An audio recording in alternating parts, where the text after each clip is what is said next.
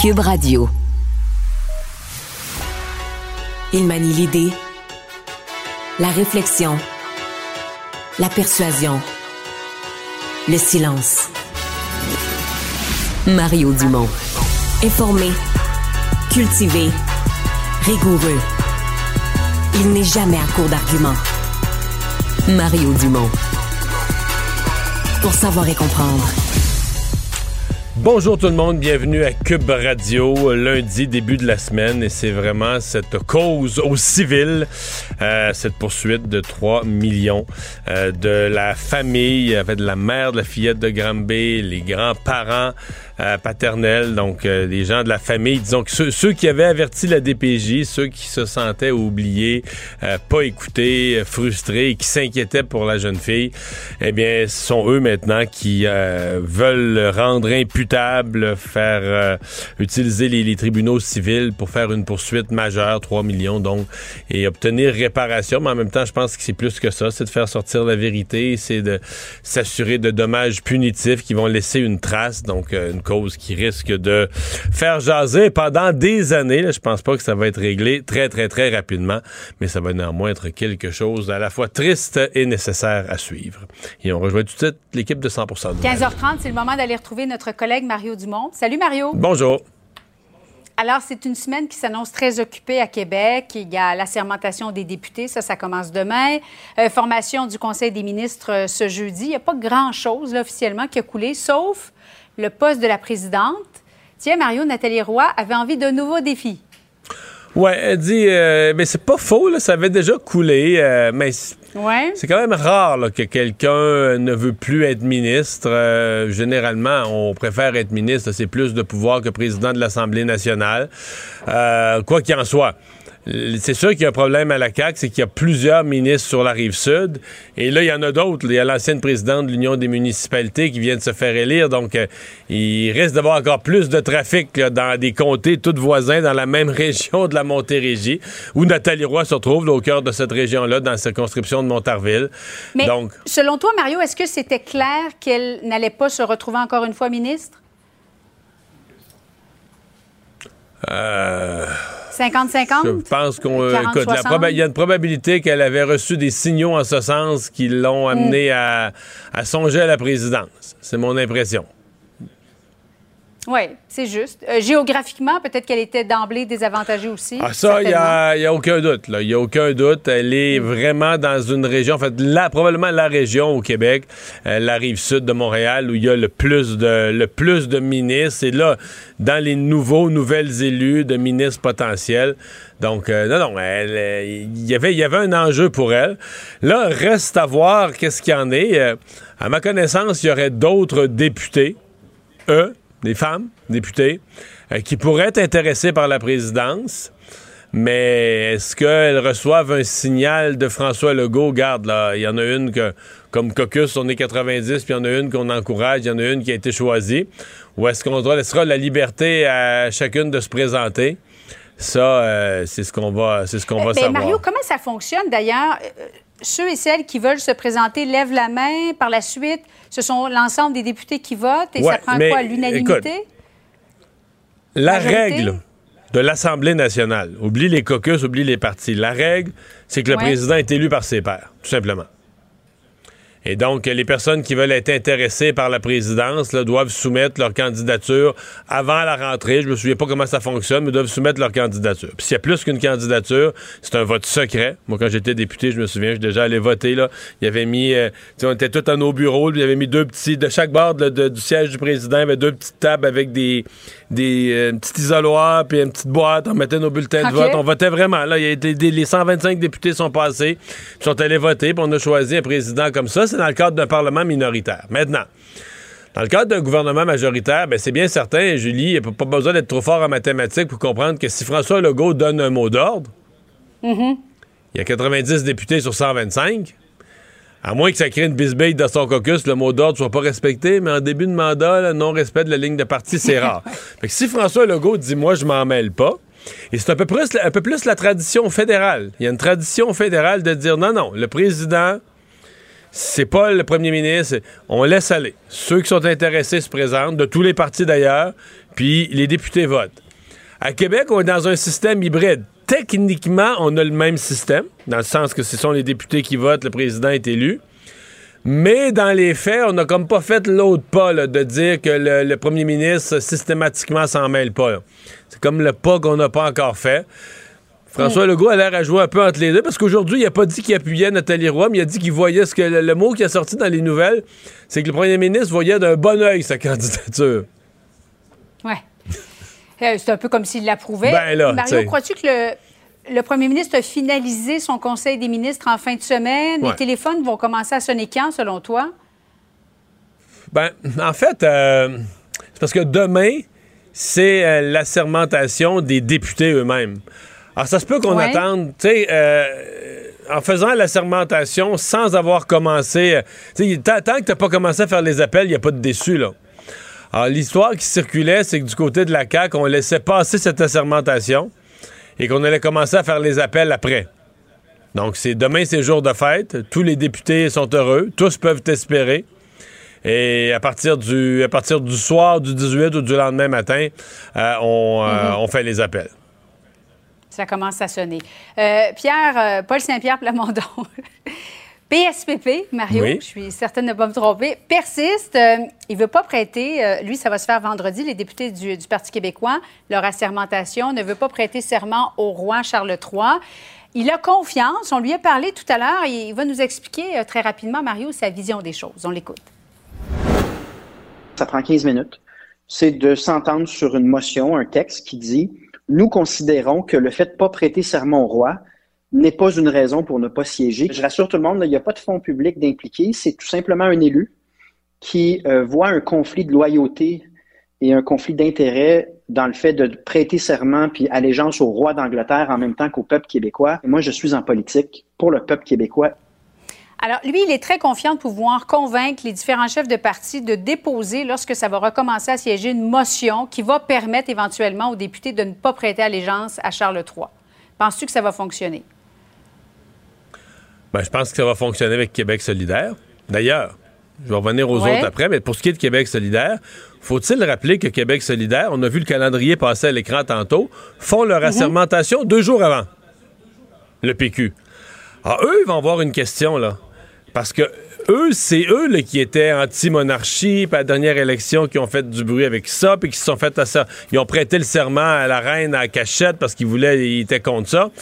Donc, euh, est-ce qu'eux vont prêter le serment au roi? Est-ce qu'eux vont faire comme le PQ? Avant, dans le fond, un peu damer mhm. le pion au PQ, le faire deux jours avant, puis pas le prêter, le serment. Ah, il y a déjà une question là, euh, pour moi, en ce qui me concerne. Euh, est-ce qu'ils vont être prêts à prendre le risque? Parce que le jour où tu prêtes pas le serment, c'est peut-être que tu es prêt à prendre le risque, par exemple, que, que tu siégeras pas, là. Que jour de la rentrée parlementaire. Ils vont savoir si PSPP s'est entendu avec les autres chefs de parti. Peut-être. Peut-être. là, donc, ça ramène la balle dans les camps de M. Legault et de Mme Anglade. François ah Legault il avait déjà donné le feu vert. Son parti, la CAQ, avait déjà donné le feu vert à un projet de loi qui allait dans le même sens. Aura-t-il reculé là-dessus? J'en doute. Hmm. Dans le cas de Mme Anglade, là, euh, là je sais pas. Je sais pas, parce que dans, euh, dans le, vote libéral, il y a certainement des anglophones qui sont plus attachés à la monarchie. Euh, l'année passée, le printemps passé, lorsque la même question avait été soulevée, c'est le Parti libéral qui avait développé, qui avait bloqué, qui avait utilisé les moyens parlementaires pour empêcher l'adoption rapide du projet de loi. Donc, euh, qu'est-ce que le Parti libéral va faire cette fois-ci? C'est une, euh, une bonne question. C'est une vraie question, c'est une bonne question. Mais là, Paul Saint-Pierre Plamondon a écrit à chacun des chefs de parti. Je vais quand même me permettre une parenthèse, Julie, pour dire que oui. pour Paul Saint-Pierre Plamondon, c'est quand même si on considère qu'en nombre de sièges, il a été le quatrième parti à l'élection, avec trois sièges, c'est quand même tout un succès en matière de faire du bruit dans les deux, trois semaines après l'élection. Il a, l'air de mhm. mener le jeu. On a l'impression quasiment présentement que c'est lui le premier ministre. C'est lui qui a le plus de couverture. C'est lui qui a le plus Oui, mais le troisième en termes de vote populaire, Mario, quand ouais, même. Oui, oui, non, mais ce que je veux dire, c'est qu'il prend beaucoup, beaucoup de place. En fait, probablement qu'il y a eu plus d'attention médiatique depuis le jour du vote que François Legault, le premier ministre. Mm. Tu sais, il fait énormément de bruit. Alors, je dis pas que c'est juste ça le but, Mais c'est certainement une réussite de la part du Parti québécois, de, comme on dit, d'occuper l'espace puis de laisser une trace dans l'esprit des gens. Puis, euh, tu sais, mettons, en termes de visibilité depuis le jour du vote, là, il a bouffé Québec solidaire comme c'est même pas permis. Euh, Mario, en terminant, il y a une quarantaine d'employés de Service Canada. Ça, c'est l'organisme chargé notamment de distribuer la PCU qui ont été congédiés pour avoir eux-mêmes profité des prestations euh, d'urgence du gouvernement Trudeau. On va écouter M. Monsieur, euh, monsieur Trudeau là-dessus aujourd'hui. Il a réagi. On a envoyé la PCU de façon rapide et généreuse à tous ceux qui en ont besoin. Ça a été la bonne décision. On a choisi d'envoyer ces chèques rapidement pour qu'on puisse passer à travers, mais évidemment, on est en train de s'assurer que ceux qui ont commis des actes de fraude ou des actes criminels, pendant qu'on était là pour aider les plus vulnérables, fassent face à des euh, conséquences sévères. Mario, c'est difficile de ne pas être plus stupéfait par cette nouvelle-là où tu te dis, bon, qu'est-ce qu'on va apprendre d'autre sur la PCU? Oui, ouais, parce que Là, tu as vraiment des gens. L'idée même à la base de la PCU, c'était un remplacement de revenus. Alors là, mhm. euh, parmi ceux qui n'ont pas eu de perte de revenus, il y a les fonctionnaires, fonctionnaires fédéraux, euh, québécois, municipaux. Euh, les chèques ont continué à rentrer. Là. Et c'est pas des gens qui ont fait face à, pas comme les restaurateurs, ou c'est pas des gens qui ont, ou des, des, des, des, gens du monde de l'aviation, que tout a arrêté du jour au lendemain. Là. Eux, les, les, revenus des, des, gouvernements, ça a continué de rentrer. Les payes des gouvernements, ça a continué de rentrer. bon, c'est vrai qu'ils les ont attrapés du côté positif, c'est vrai qu'ils les ont attrapés, c'est vrai qu'ils les ont congédiés. Puis congédier des fonctionnaires, c'est rare. Donc, euh, quand M. Trudeau dit qu'il y a eu des conséquences, puis tout ça, c'est vrai. Par contre, c'est sûr que c'est un peu inquiétant parce que tu dis, OK, eux travaillent dans le ministère, sur le gouvernement fédéral, s'inscrivent à PCU, reçoivent tout l'argent. Et ce que je comprends, c'est qu'on ne s'est rendu compte de, de, la fraude que lors de leur rapport d'impôt. C'est lors de leur rapport d'impôt qu'on les a rattrapés, puis que là, on s'est rendu compte, mais voyons, ils ont, euh, ils ont reçu de la PCU, puis ils travaillent au ministère. Et c'est comme ça qu'ils ont été attrapés. Ils ont été attrapés quand même, mais tu dis, OK, ça en dit long sur le fait que les chèques sortaient sans le moindre contrôle. C'est probablement pour, pour, ça qu'il en est sorti à l'extérieur du pays. Il y a des gens, il y a des gens qui n'avaient même pas d'adresse au Canada. Il y a des gens qui ont reçu de l'argent à l'extérieur du pays. Il y a toutes sortes de situations mm. euh, quand même assez, assez loufoques avec ce, avec ce programme. M. Trudeau euh, disait dans l'extrait qu'on a entendu qu'il fallait aider vite. Oui, c'est vrai au début. Mais je pense quand même qu'on a. Il euh, y, a un point, là, après les deux, trois premiers mois d'urgence passés, il y a un point de rupture où le gouvernement a manqué à son devoir de, de, faire attention à comment on dépense l'argent des contribuables. Mario, merci beaucoup. Bon après-midi à toi. Au revoir. Savoir et comprendre l'actualité. Alexandre Morand-Villouellette. Alors Alexandre, ça continue ces travaux euh, d'examen euh, de, l'opportunité du gouvernement fédéral de recourir à la loi sur les mesures d'urgence. On avait entendu des citoyens d'Ottawa vendredi qui avaient vécu ça durement. Et là aujourd'hui, ce sont les autorités de la ville d'Ottawa qui paraissent pas nécessairement super bien. Non, pas très bien. C'est le directeur général de la ville d'Ottawa, le Steve Canelacos, qui témoignait, entre autres, aujourd'hui, qui est un haut fonctionnaire, donc, qui lui avait été mis au courant, entre autres, par le, le président de l'association hôtelière d'Ottawa président de l'association hôtelière, lui avait reçu un courriel d'un des organisateurs du soi-disant convoi de la liberté qui disait chercher, attention Mario, 10 000 place approximativement dans les hôtels de la ville, dans à peu près 15 minutes de rayon autour du centre-ville d'Ottawa, et pour un séjour minimum de 30 à 90 jours. C'est ce qu'il disait dans son courriel, donc on fait s'attendre, mon Dieu, à un grand déploiement. Et par la suite, ce courriel-là a été transféré donc à M. Canelacos, qui lui, par la suite, le transmis à nouveau aux autorités de police. Donc, on savait que l'intention des manifestants, c'est de se déplacer en très grand nombre. Parce qu'au départ, la police d'Ottawa avait pas l'air à prendre ça au sérieux, à croire cette hypothèse qu'elle allait, allait s'installer, qu'elle allait arriver avec leur camion, les stationner là, puis rester, point. Là. Tout à fait. Puis ce qu'on dit, c'est qu'il y a quand même une certaine expertise du côté de la police d'Ottawa avec les manifestants. Hein.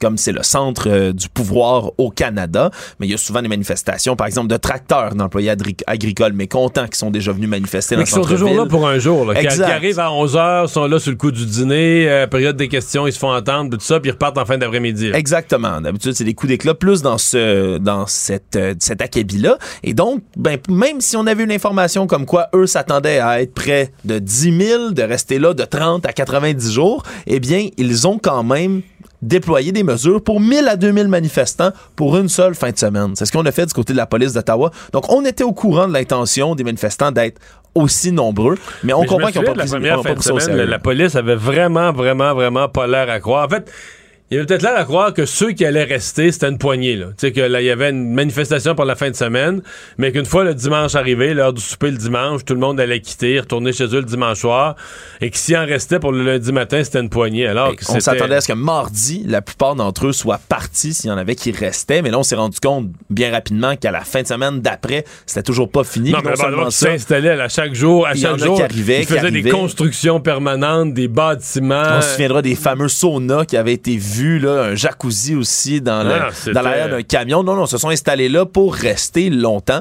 Donc, c'est ce qui en est ressorti aujourd'hui. C'était beaucoup plus imposant que ce qu'on s'y attendait du côté des, des- des policiers. Mario, la question que j'ai envie de me poser à ces moments-là, c'est tout comme n'importe qui qui pouvait aller sur Internet, sur un groupe Facebook de ces gens-là, du regroupement des convois pour la liberté, pouvait voir qu'il y avait des milliers, des milliers, des milliers de membres à l'intérieur de ces groupes-là qui s'organisaient. Comment ça se fait que la police fédérale n'ait pas pu voir, et même la police provinciale, municipale, n'ait pas pu voir à l'avance un scénario comme ça arriver?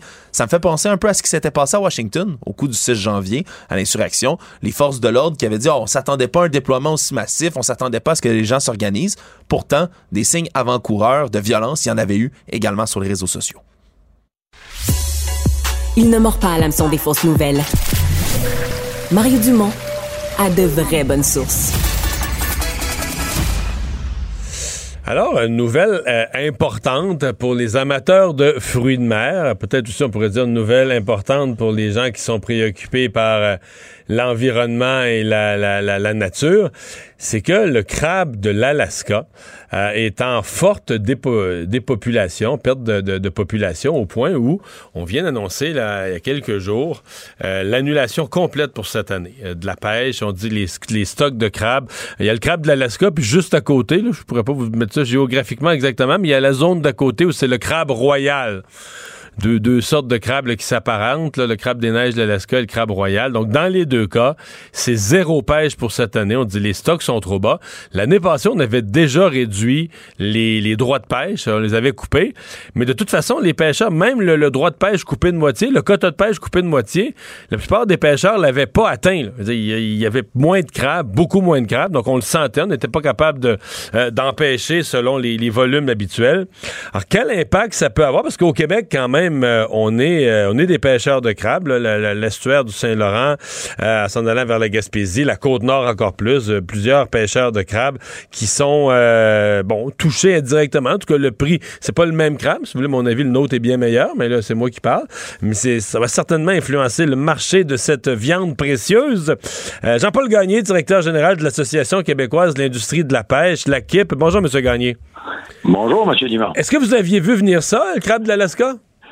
Ben, depuis l'an dernier, depuis la baisse des quotas, c'est bon. euh, on sait que cette pêche-là, c'est une pêche un peu euh, euh, non contrôlée. C'était pas des quotas, c'était une pêche là, aléatoire. Tout le monde à la pêche le plus vite, le, le plus fort la poche. C'est- une façon que ça s'est fait. Puis les autres, ils pêchent l'automne puis l'hiver. C'est pas au printemps comme au Québec. C'est ça, exactement. Ah. Mais on dit ça, mais bon, c'est sûr que là, ils ferment la pêche, ça arrive.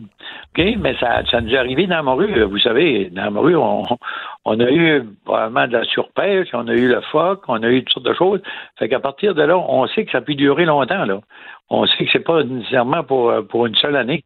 On espère que non pour eux autres. Mais pour nous autres, normalement, ça devrait être une nouvelle qui nous permet de dire on va vendre plus de crabes des neiges euh, au Québec puis aux États-Unis. OK? Parce que, bon, le, crabe royal, c'est pas le gros marché, c'est plutôt le crabe des neiges. là. Fait qu'à partir de là, nous autres.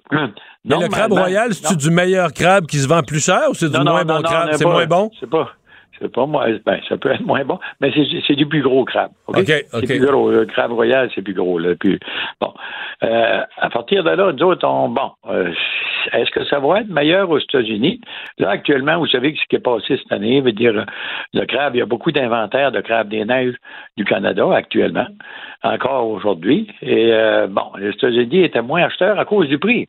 Le prix qu'on a connu en 2021, c'est dû au fait que, bon, euh, le gouvernement Biden a donné énormément d'argent dans la population pendant l'année 2021 à cause de la pandémie. Mais toutes ces mesures-là, comme au Canada, ben, c'est fini cette année.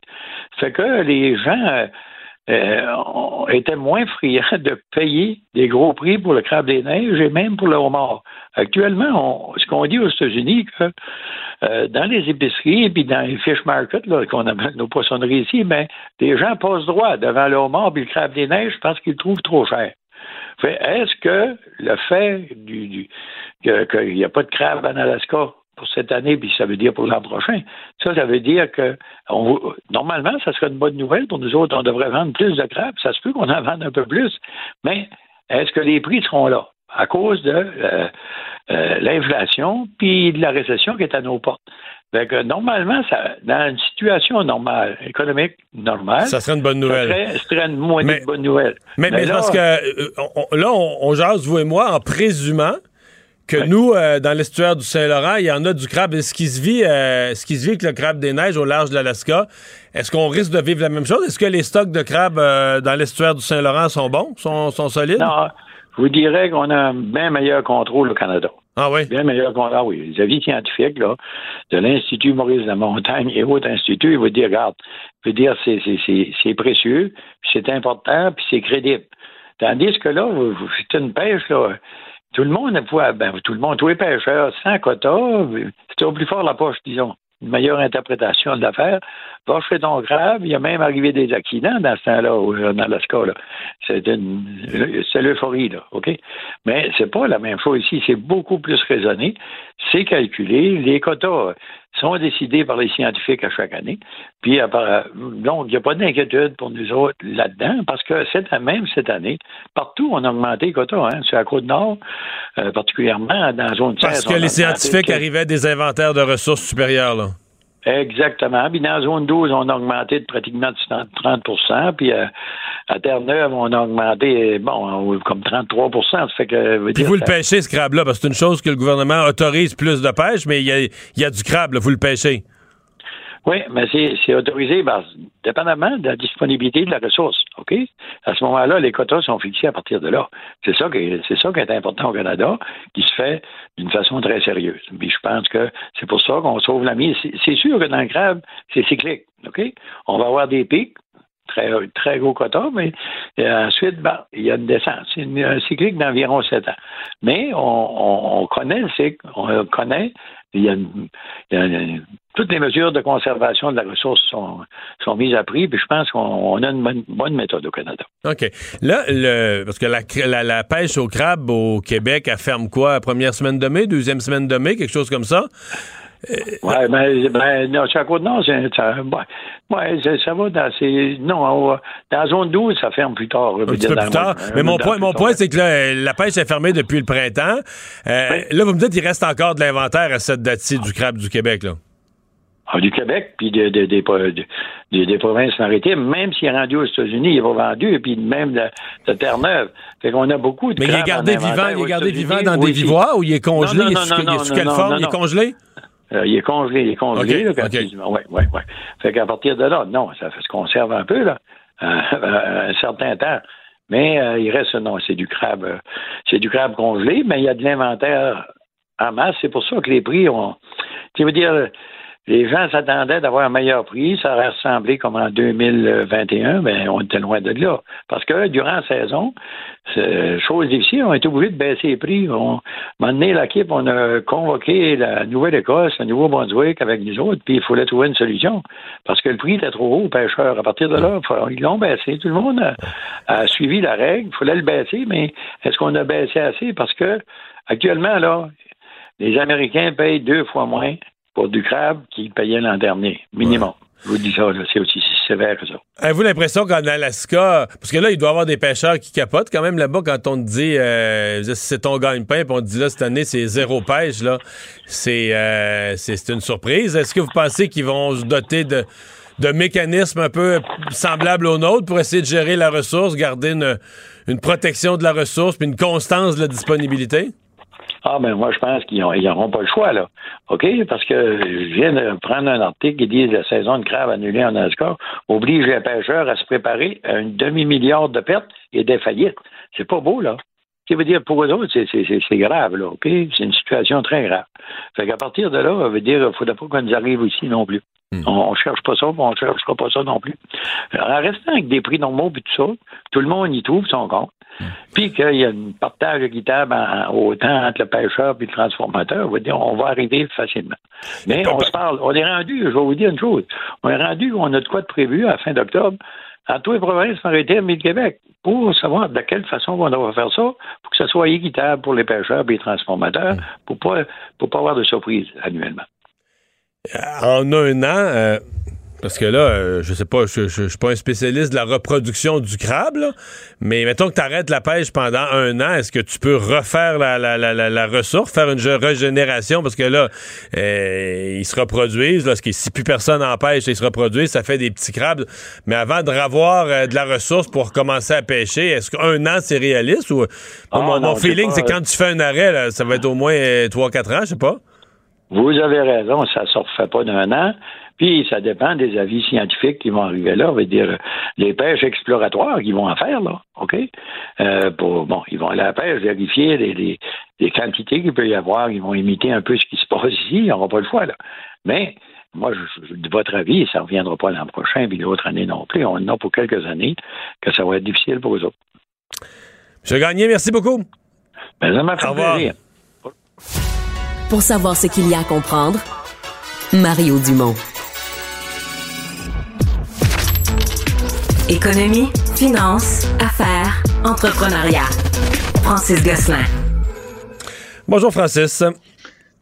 Salut Mario. Alors l'aube notamment au Québec, la bannière Maxi qui s'engage à geler les prix de 1500 produits d'épicerie, entre autres un paquet de produits sans nom, des produits de base là. Euh, d'ici le 31 janvier, on dit tout le temps des fêtes, on garde le prix gelé. Euh, question bien simple, est-ce que c'est un coup de marketing ou c'est une économie réelle pour les pour les consommateurs? Tu me vends mon punch, euh, Mario, mais disons les choses comme elles le sont, c'est une bonne nouvelle pour les consommateurs qui sont effectivement en ce moment aux prises avec des augmentations importantes dans le prix des denrées de base euh, dans l'alimentation.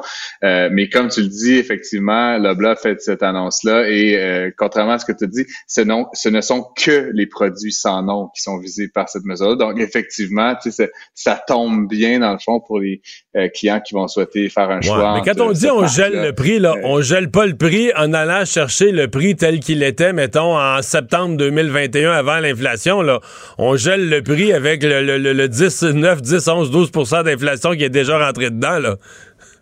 Ouais, ben selon euh, les statistiques Canada, le prix euh, le prix moyen du panier d'épicerie a augmenté d'environ 10% cette année. On parle d'un peu plus de 400 dollars par personne pour pour se nourrir. Donc c'est quand même sur une année une différence euh, importante, surtout pour les ménages moins fortunés. Mais effectivement, tu sais, on l'a vu aux États-Unis, puis j'attends avec impatience mercredi. Mario, on va en parler les chiffres de l'inflation au Canada. Mais si les chiffres qui ont été publiés aux États-Unis la semaine dernière sont un petit peu un indicateur, le, le prix de l'alimentation augmente très rapidement. On parle d'un demi-point de pourcentage par mois. Là, donc, c'est une augmentation euh, assez rapide. Donc, c'est sur trois mois, là, qui est un peu la promesse de la blase, euh, Maxi, est-ce que ça va être une phase? Ben, ça risque de, il risque de maintenir et de limiter donc cette, cette augmentation-là, qui pourrait être de l'ordre de 1,5 à 2% si l'inflation se maintient.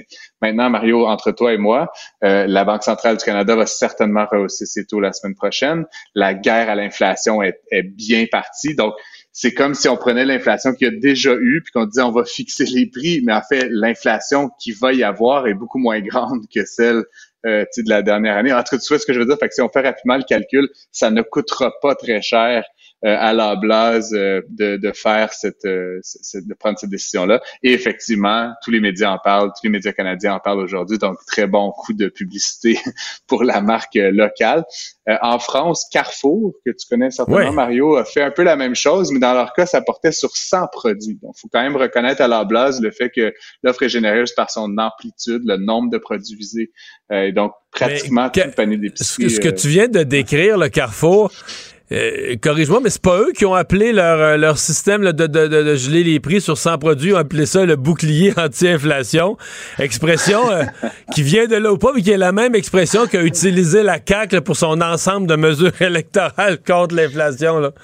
Je pense que c'est eux le, Tout le monde cherche, tout le monde cherche du vocabulaire, Mario. fait que dans le fond, c'est pas, c'est certainement une coïncidence. Euh, mais euh, mais je pense que euh, je pense en Angleterre, j'entendais parler du anti-inflation shield, fait qui est une traduction littérale de bouclier. Fait que tu sais, un peu partout, les, autant les entreprises, autant les gouvernements essaient de gagner des points. Hein, si on ramène, la sphère politique à la sphère entrepreneuriale, tout le monde essaie de se faire du capital de sympathie en disant je combats l'inflation. Une fois, je veux juste reconnaître que la Blase fait une décision prendre une décision qui va être euh, favorable pour certainement un certain nombre de ménages. On parlait la semaine passée, l'autre avant aussi, des difficultés de l'année 2022 sur les marchés euh, boursiers, du pessimisme qui s'est installé sur les marchés boursiers. Et là, on entre dans la phase des, des résultats, donc des résultats d'entreprise. On entre là-dedans avec un certain pessimisme. Et aujourd'hui, tout à coup, on a les résultats de Bank of America, l'une des grandes banques américaines. Euh, c'est pas la catastrophe, hein? Non, effectivement, puis ça fait suite à des annonces de, de, banques qui sont moins euh, axées consommateurs, mais quand même, euh, qui la semaine dernière dévoilaient tous et toutes presque des résultats beaucoup plus positifs en fait que ce qui était attendu. Euh, donc, Bank of America a dévoilé ses résultats trimestriels aujourd'hui. Bon, ça sonne toujours très fâchant quand on parle des résultats des banques, mais bon, Bank of America fait 7,1 milliards de profits dans le troisième trimestre. Euh, ça reste une diminution de 8% par rapport à l'année précédente, mais euh, bon, il y a plein d'affaires dans les revenus d'une banque, il y a du private banking, il y a des marchés boursiers et euh, ce qui est encourageant, donc à la lumière de notre conversation, c'est que les dépôts des consommateurs ont augmenté, puis les dépenses des consommateurs ont augmenté également, notamment via des cartes de crédit, mais de manière générale, Bank of America nous dit l'économie semble bien aller si on se fie au comportement des consommateurs. Donc, ils n'ont pas observé le euh, signe de récession là. Ouais, exactement. Euh, et euh, ils ont eux-mêmes émis davantage de prêts. Tu donc, donc franchement, tout, est tout est au vert, si tu veux, pour, pour Bank of America. comme je le disais, ça, ça fait suite là, à des annonces la semaine dernière de JP Morgan, Wells Fargo, qui est aussi beaucoup dans la consommation, qui montrait en fait que euh, les, euh, les, les, banques étaient pas affectées pour l'instant, en tout cas par euh, ni la lutte à l'inflation, ni un éventuel ralentissement. les les, comment dire, les, actions de Bank of America ont pris 5 juste dans la journée aujourd'hui. Puis c'est pas une petite capitalisation Bank of America, donc c'était quand même un mouvement important sur les marchés sur ce titre-là exclusivement. Mais ça a donné un petit peu de ça, ça a donné un petit peu d'ébullition à tout le marché boursier, là, comme une bonne journée. Exactement. Ben, tu sais, franchement, Mario, à tous les jours, euh, on sait trop à quoi s'attendre. Aujourd'hui, c'en était une bonne après la semaine dernière qui avait été un petit peu plus compliquée. Puis, c'est, euh, ça me fait mentir, hein, comme euh, on a parlé beaucoup des mauvaises nouvelles qui font des bons résultats à la bourse. Ben, aujourd'hui, c'était des bonnes nouvelles qui ont fait un bon résultat à la bourse. Ah. Donc, Dow Jones était en hausse de 2% le Nasdaq de 3,4% le S&P de 2,6% Donc, c'est vraiment, le, en tout cas, pour les gens qui ont des placements, c'est une, meilleure journée aujourd'hui. Euh, une meilleure journée que la semaine dernière, effectivement. Tu veux me parler de ces bilans qui sont faits, quatre ans aujourd'hui, un anniversaire, les quatre ans de la légalisation du cannabis et des efforts qui euh, difficiles quand même pour aller s'accaparer le marché noir. Ouais, ben tu sais, moi, Mario, je vais te faire une petite révélation. Moi, j'étais très favorable à ça, la légalisation de la marijuana, parce que veut, veut pas les gens qui veulent en fumer euh, au Canada, en tout cas, ils savaient où en trouver, là, entre toi et moi. Euh, et dans le fond, de ramener ça dans, dans de ramener ça dans le marché légitime, d'avoir des revenus pour l'État, des TPS-TVQ. pour un marché qui avait lieu, quoi qu'il advienne, c'était comme c'était la bonne chose à faire. Après, le problème, évidemment, on est une société, puis surtout au Québec, je pense, un peu euh, comment dire, euh, judéo-chrétienne, on va dire comme ça, mais il y a toute une couche morale qui se rajoute à ça. Et donc, ça fait que la SQDC, qui est euh, ici notre opérateur de distribution du cannabis, ben, a comme un peu la difficulté à vraiment réaliser sa, son, sa mission, contrairement, par exemple, à la SAQ. la SQDC peut pas, peut pas faire aucune publicité. ils peuvent pas encourager les gens. Puis même, je lisais plusieurs comptes rendus là, du PDG qui disaient qu'en fait, ils souhaitent pas que les gens ils fument du cannabis. C'est, c'est comme un petit peu particulier que ta mission, c'est de vendre du cannabis, mais que tu souhaites pas euh, vraiment en vendre. Euh, il parlait notamment de stratégie de prix. Euh, il y a plusieurs articles qui mentionnent que, surtout dans le marché des, euh, des ce qui se mange, là, les edibles, le comestible, le, comestible, les prix à la SQDC sont le double de ce qui sont sur le marché noir. Là. Donc, effectivement, on parle de trucs à 20 dollars contre 40 dollars. Donc, ultimement, c'est pas très intéressant. Mais ce que disait encore une fois le PDG, là, M. Farsi, c'est qu'en fait, si on baissait trop le prix, on encouragerait les gens acheter. c'est comme une réflexion un peu, un peu bizarre pour l'économiste en moi. Euh, N'en demeure pas moins qu'aujourd'hui, la SQDC estime qu'ils ont pris 58% du marché. Ça, peut être vu comme une bonne chose, mais en même temps, je suis surpris. Y a, ça veut dire qu'il y a encore 40% des gens qui achètent leur, cannabis, leur marijuana sur le marché noir. Euh, ça questionne effectivement sur les stratégies qui sont déployées sur ce marché noir-là. Mais il semble que, il semble que pour une partie, c'est aussi niaiseux que la livraison. Là les gens n'ont euh, pas planifié leur consommation, un peu comme on fait pas, euh, ils ont pas fait comme leur épicerie à 400 pièces avec tous les ingrédients pour faire tous les repas de la semaine là. Ils se réveillent un vendredi soir puis ils prendraient bien un joint puis ils en ont pas. Et euh, le pusher il livre en une demi-heure puis la SQDC livre par la poste là, tu comprends? La, bonne nouvelle, Mario, ça va peut-être venir au Québec éventuellement, mais c'est que parallèlement à ces quatre ans là aujourd'hui, donc euh, Uber a annoncé aujourd'hui dans une, euh, annonce, là, un communiqué de presse, qui Uber Eats, là, la, filiale livraison de nourriture, qu'ils allaient maintenant livrer du pot à domicile euh, sur demande. À Toronto, C'est que pour l'Ontario, à Toronto, ouais. Ce, n'est qu'en Ontario, donc les, la législation, l'application de la législation est un petit peu différente. il s'associe avec une entreprise de distribution qui a déjà un marché en ligne qui s'appelle Leafly, dans le fond. Et euh, donc, ils vont permettre de, commander puis de, recevoir, comme le problème que tu évoquais, là, en quelques minutes seulement, ton joint de cannabis. Ou autre, je ne sais mais, trop mais euh, le, président, euh, ce matin, j'ai reçu le président de la, SQDC, il me disait qu'au Québec, ils veulent ah! pas faire affaire avec Uber Eats mais qui ont un système maintenant, c'est commencé, là. Montréal et Québec, les deux villes. Je sais pas avec quel privé ils sont associés, mais un livreur qui fait de la livraison le rapide et qui. avec le panier bleu, Mario. Je suis pas sûr, le panier bleu, il n'y a pas de roue. tu te trompes, le panier, le panier bleu, il n'y a pas encore ses euh. roues, là. Non, mais pour vrai, il, dit, il me parlait d'une heure et demie. Le soir même, en une heure et demie, euh, avec, euh, on se rapproche. Comme je te dis, euh, pour moi, la question, c'est pas tellement si, mais quand.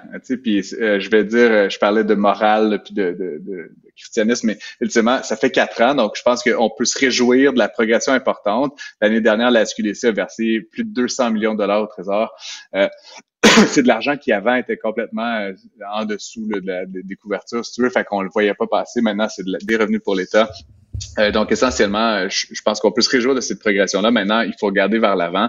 Je pense que la normalisation de la concurrence, la normalisation de cette pratique-là, comme je l'ai dit, euh, je vois pas des jeunes qui fument plus ou moins parce que c'est légal ou pas légal. Ultimement, les gens font ces expérimentations-là.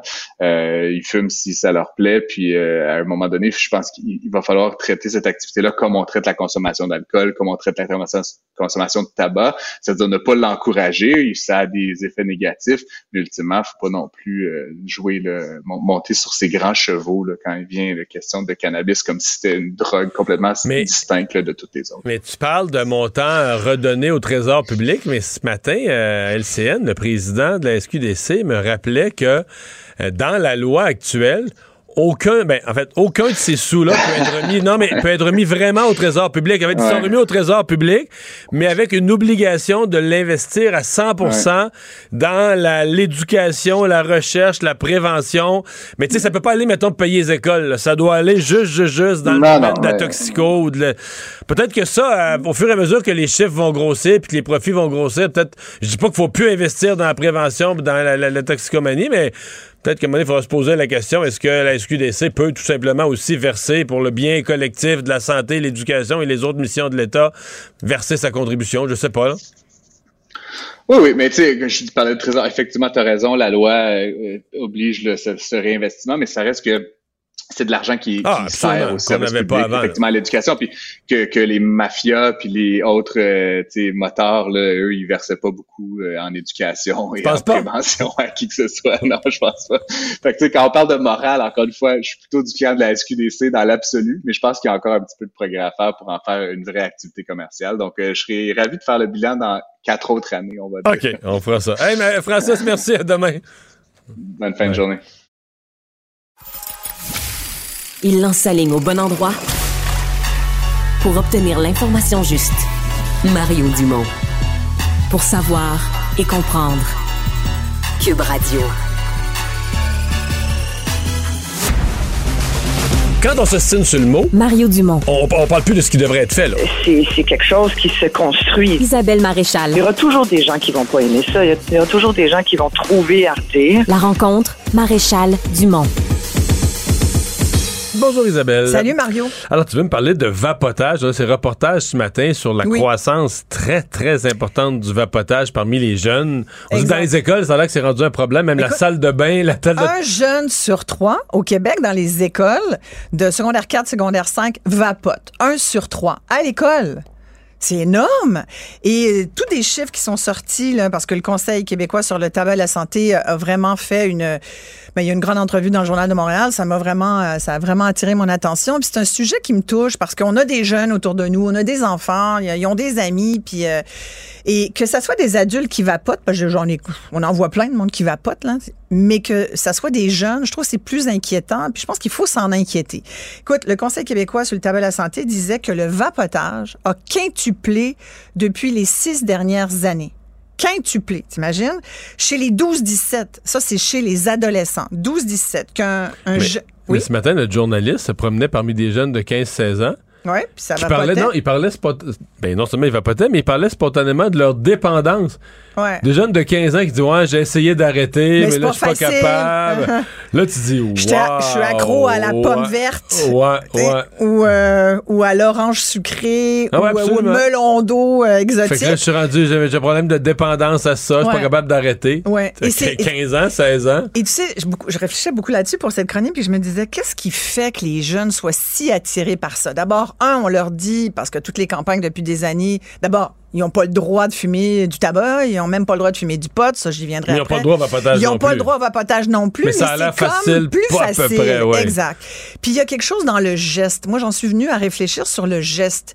Tu sais, ce qui est difficile, tu sais, comme ex-fumeuse il y a très longtemps, mais tu parles à des ex-fumeurs, ils vont te le dire, ce qui a été le plus difficile, c'est de, de me départir du geste social que de tenir la cigarette.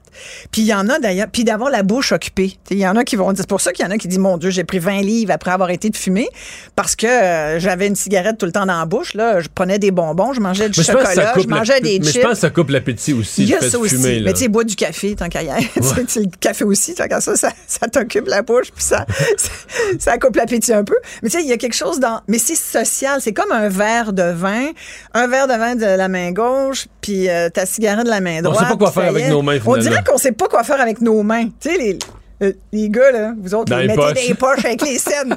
Là, on n'a plus de scènes noires, c'est des, des, des, des piastres ou des deux piastres. carte de crédit. Fait que là, tu sais, tu fais faire du bruit avec ces... Bon, bref, tout ça pour dire qu'il y a un geste social là-dedans. Il y a bien sûr tout l'élément, le gros élément social pour les jeunes, c'est que, tu sais, ça reste cool faire de la boucane, visiblement, j'ai l'impression. Hmm. Ça reste cool. Tu fais partie d'un groupe. Mais il y a les saveurs, là. Dans ben, l'histoire, les, les ah, opposants visent les saveurs.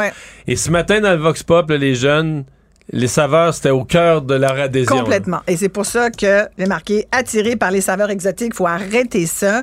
Euh, surtout parce que, pourquoi il faut s'en inquiéter? C'est qu'un jeune qui vapote aujourd'hui a quatre fois plus de risques de devenir un fumeur qu'un jeune qui vapote pas. Alors qu'on fait des efforts depuis je sais pas combien d'années pour dire à tout le monde, fumer, c'est très mauvais. Moi, j'ai envie de dire aujourd'hui à tous nos jeunes qui nous écoutent et à tous les parents qui se disent, c'est moins pire, au moins ils se droguent pas. Là.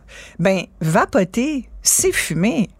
Mais là, aujourd'hui, c'est le discours du moins pire fumer du pot, ben Ouais, c'est moins pire que- que, t'être accro à l'alcool. Parce que le moins pire, ce que je comprends, c'est que j'ai entendu plusieurs fois des cardiologues dire quand j'ai un, quelqu'un Ouais. qui commence à avoir des problèmes cardiaques importants, puis qui fume comme une cheminée, si je suis capable de le passer au vapotage, C'est moins pire. on vient de faire un progrès, Oui. c'est moins pire. Dans ce cas précis Oui. d'une personne qui a un problème majeur avec la cigarette et des problèmes cardiaques, qui devrait être arrêté de fumer, mais s'il passe par cette phase intermédiaire qui est le vapotage, c'est moins pire. Mais ça, là, Mais ça parle- s'applique pas à un jeune de 14 ans qui Exactement. devrait pas Là, tu commencer de. tout Puis là. raison, mais c'est un discours plus adulte. T'es quelqu'un qui a été un fumeur invétéré pendant 30-40 Qui est ans, qui 60 roulait, ans. qui roulait aux deux paquets d'exportés, par jour, puis il y en a, euh, puis qui se ramasse avec de l'emphysème ou des gros problèmes de santé, puis qui dit, et moi, je me mets au vapotage, c'est moins pire. Effectivement. Mais tout fumeur qui désire d'arrêter va peut-être passer par une phase de vapotage, tu sais, puis, puis c'est vrai, moi, j'en connais des gens que ça aide aujourd'hui, puis qui, euh, au lieu de fumer un paquet par jour, fument, euh, vapotent, puis il y a un petit peu de nicotine, pas beaucoup, ça les, ça les calme, il y a un effet sur le cerveau, tu sais, ça fait un effet, là. C'est pas vrai que c'est, il Ben n'y a non, pas d'effet, il y a un effet direct. La nicotine, c'est tout un. Mais tu sais, moi, je fais de l'asthme. Fait que c'est sûr que pour moi, c'est peut-être un peu plus facile de me dire, dès que tu rentres de la fumée dans tes poumons, moi, les miens, ils se serrent, tu comprends, puis euh, ils veulent vivre, là. Donc, euh, c'est sûr que euh, je peux même pas imaginer les, fumeurs. Tu sais, moi, je rentre dans une, dans une place où il y a de l'huile en suspension, puis mes poumons se, se réagissent. Alors, imagine, je me dis, comment les fumeurs peuvent-ils fumer? Comment un jeune de 14 ans peut-il commencer une, une carrière de fumeur avec du vapotage comme ça? Fait que c'est, tu sais, c'est pas anodin.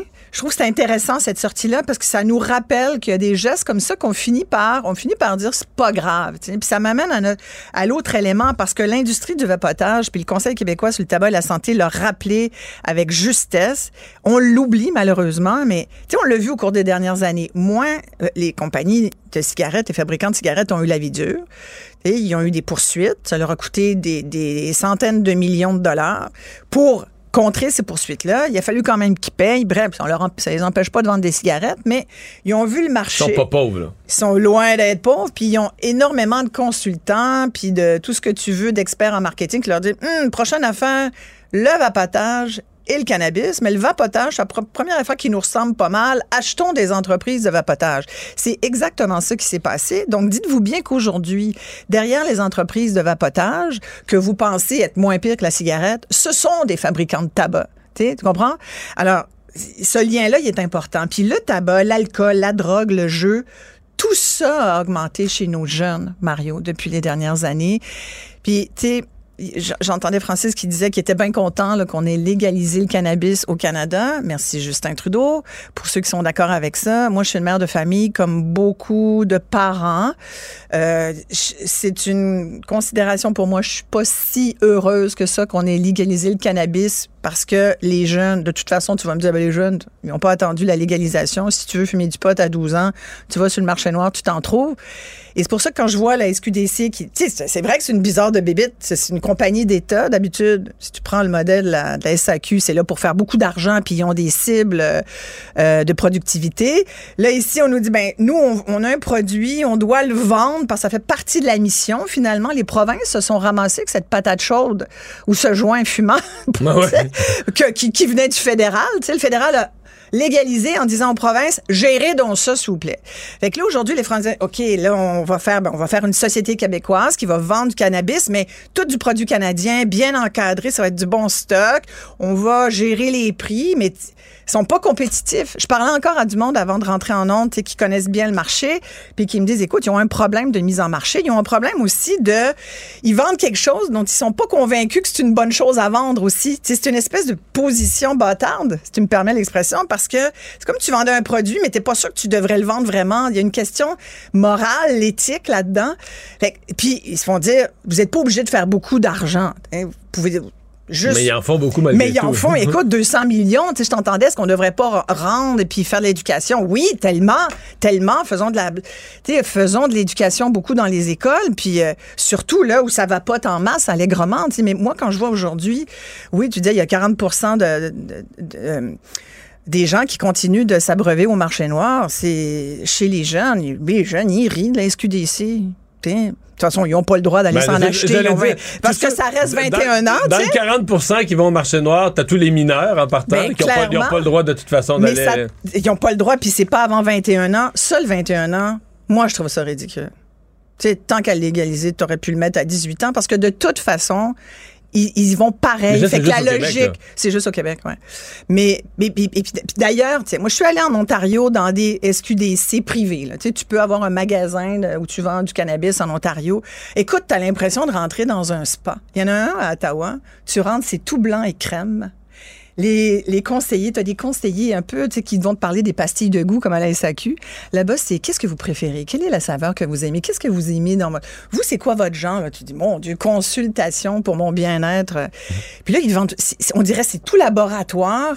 Alors que la SQDC, sincèrement, je trouve ça, je trouve ça laid. Je trouve pas ça beau. Tu jamais rentré. ben, moi, je suis rentrée par la vitre. Je regardais à travers. De toute façon, mais moi, ce qui me fascine, c'est les files d'attente. Faut vraiment que tu veuilles fumer du pot. Y a-tu encore des files d'attente à SQDC? Ben, ben, moi, quand je passe devant, il y a tout le temps partant- une petite file. mais là, en sais, il y a tout partant, le temps des- 3-4 personnes Un des problèmes, c'est qu'il y en a un quart qui sont en grève. Là. Ah oui, encore Ouais, grève. Fait que là, il y a juste les. Là, ceux-là ont des plus faibles heures d'ouverture, plus les services plus limités, parce que c'est juste les cadres qui assurent le. Écoute, juste les cadres qui Ça assurent peut pas être pire que le Provigo des Shoppingus hier à 6 heures du soir, où j'ai essayé de faire mon épicerie.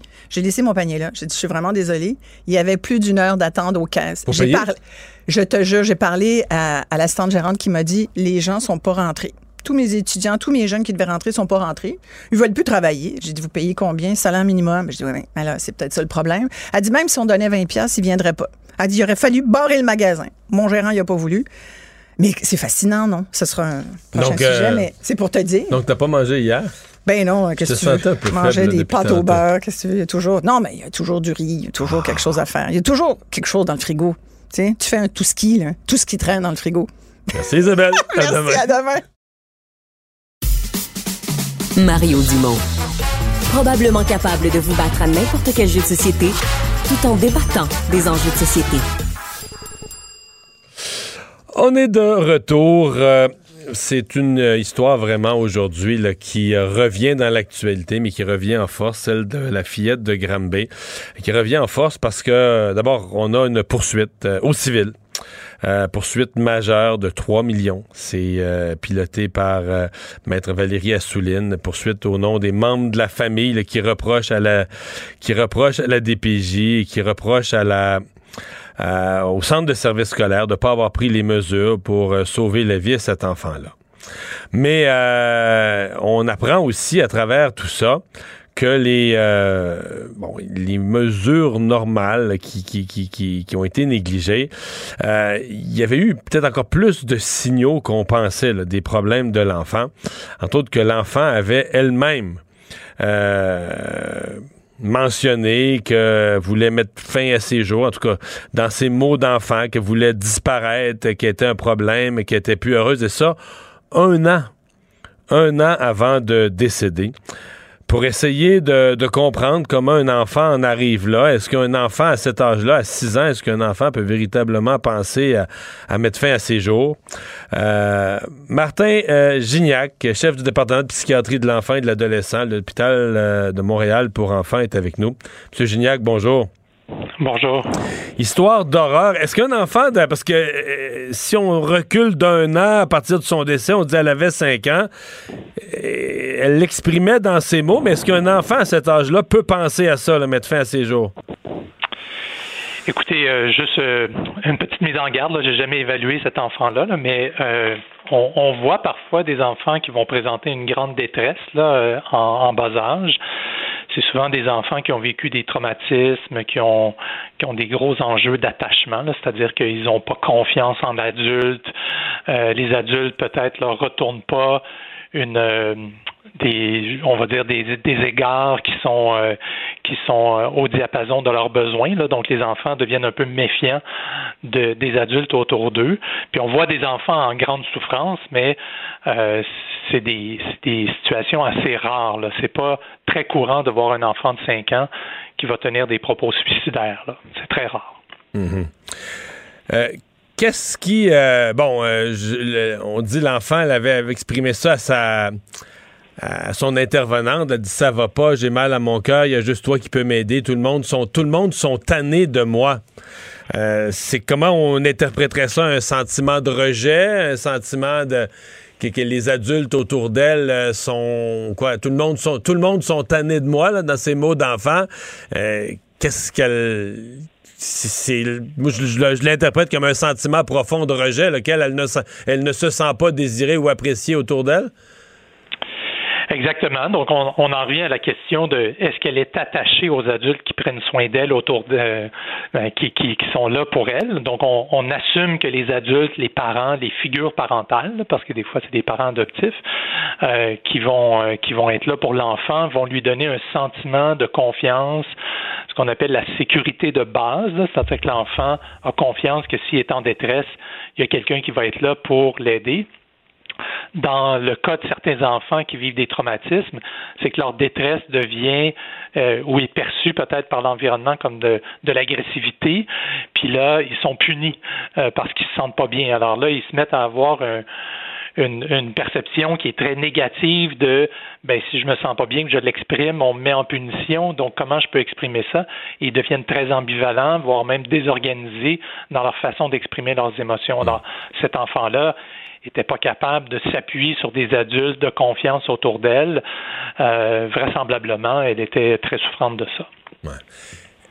Pas capable de s'appuyer sur des adultes, mais selon ce qu'on comprend, pas capable même de s'appuyer sur des adultes pour des besoins de base. Quand tu fouilles dans les poubelles de l'école pour voir si quelqu'un d'autre dans son lunch n'aurait pas laissé dans, le fond d'un sac quelque chose qui se mange, euh, comment vous. Je sais pas si vous avez déjà évalué des enfants dans ce genre d'affaires-là, mais on a l'impression d'un enfant qui est en qui est en survie, qui est même plus à l'étape de, l'attachement, mais qui est vraiment, euh, vraiment en mode, en mode survie, qui se bat pour sa propre survie à tout point de vue, au point de vue humain comme au point de vue alimentaire pour les besoins de base.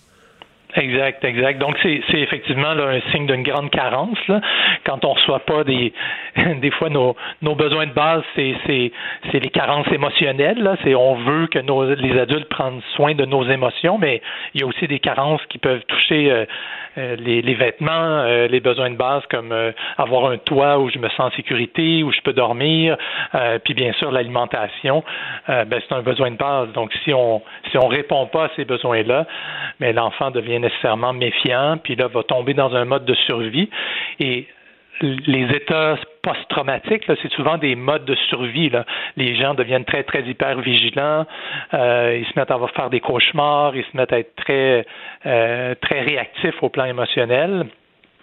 Et là, ils peuvent avoir des propos comme ceux qui sont tenus par euh, certains enfants qui vont dire ben, Moi, j'aimerais mieux disparaître parce que je suis tellement pas bien que je pense pas que la situation va s'améliorer. Comment on peut aller à l'école dans un état comme ça? Parce que, tu sais, l'apprentissage, ça exige concentration, une certaine, faut que ton esprit, même un enfant qui est un peu énervé, qui pense à toutes sortes d'affaires, mais faut que ça, tu sais, pour écouter, entendre, comprendre des notions mathématiques ou autres, faut que ton esprit se dépose un peu, c'est euh, que tu en trouves la petite porte par où des connaissances peuvent entrer. Est-ce que ça s'atteint, ça, quand euh, tu es en mode survie, t'as peur, t'as pas à manger, t'as couru dans les poubelles pour te... Il me semble que c'est incompatible avec la notion même d'aller à l'école. Ben, ça devient très, très difficile pour ces enfants-là de fonctionner dans tous les domaines de leur vie, incluant le, milieu scolaire, parce que euh, les enfants sont, sont pour avoir une bonne capacité attentionnelle puis une capacité de concentration, d'organisation, il faut qu'il y ait un sentiment d'apaisement, qu'il y ait un sentiment de bon, je me mets à la tâche, je me prépare à exécuter certaines tâches, etc. Euh, dans des cas comme ça, qui sont des, cas extrêmes, on le répète, euh, ben c'est sûr que l'anxiété prend le dessus, les, sentiments dépressifs prennent le dessus, puis on peut penser que cette petite fille-là, elle était envahie par des pensées ou des, images qui la qui, lui rappelait des traumatismes ou des choses qu'elle a vécues. Donc, c'est sûr qu'un enfant, un enfant qui est sous-alimenté, euh, qui vit de la carence émotionnelle, qui grandit dans un milieu où il y a, des mauvais traitements psychologiques, physiques, euh, c'est pas des enfants qui sont disposés là, à bien fonctionner dans, dans le milieu scolaire. C'est sûr qu'ils ne sont pas dans une position pour faire des apprentissages. Hmm. De surcroît, elle était, elle était parfois punie parce qu'elle volait le lunch, euh, elle volait le lunch des autres, elle fouillait des boîtes à lunch des autres pour, pour manger, pour survivre. Euh, comment c'est toujours un peu la, maigreur parce qu'il semble qu'elle était très très maigre, mais on comprend qu'elle était sous-alimentée. À la fin, on dit très très très maigre. comment un enfant vit ça la la, la, la faim avec un grand F, là, la faim la vraie, au point de maigrir, au point que tu, tu juste les os. Comment euh, un enfant vit ça? Puis je, serais tenté de dire comment un enfant vit ça quand tu es dans un pays en famine, je sais pas, je, j'imagine pas. Mais quand tu es dans un pays où tous les autres ont à manger, là, as quand même, même si t'es petit, tu dois quand même avoir une conscience que, que t'es pas comme les autres, que t'es le seul, que c'est pas tout le pays qui est de même, c'est pas une, famine dans le pays. C'est à toi personnellement qui arrive quelque chose, non? Non, tout à fait. Puis je, je, je, je, je pense, quand on réfléchit à ça, on, on, devient, on devient tous très, très affectés là, de voir un enfant qui, qui, qui est dans un milieu où on, on est considéré comme un pays riche, puis là, cet enfant-là n'a pas accès à, à, de la nourriture, on répond pas à ses besoins de base. C'est sûr que c'est un enfant qui devait être euh, très confus dans sa tête, euh, très euh, sentir que les gens autour d'elle sont des étrangers, sont pas là pour l'aider. Mais comme un enfant ressent ça, ben c'est sûr qu'au plan physiologique, là, parce que si on pense aux besoins de base, aux besoins biologiques, mais ben notre corps il, il répond à ça quand il quand il est en manque constamment d'énergie. Euh, le, le, corps va se mettre au ralenti. Euh, euh, il y a des organes vitaux qui vont se mettre au ralenti. Là, souvent, ces enfants-là vont avoir des, des poux qui vont tomber en, bas d'un niveau là, qui, qui, qui, qui, est bon pour leur santé. Ils vont avoir des problèmes là, au niveau cérébral. Même là, on pense qu'ils perdent la masse cérébrale avec le temps. Donc, ça, ça va affecter tout l'ensemble des, des, paramètres physiologiques, en plus d'affecter euh, tout ce qui touche leur, leur, leur, psychologie et leur capacité à, à, à, se rassurer que les gens autour de moi sont là pour m'aider.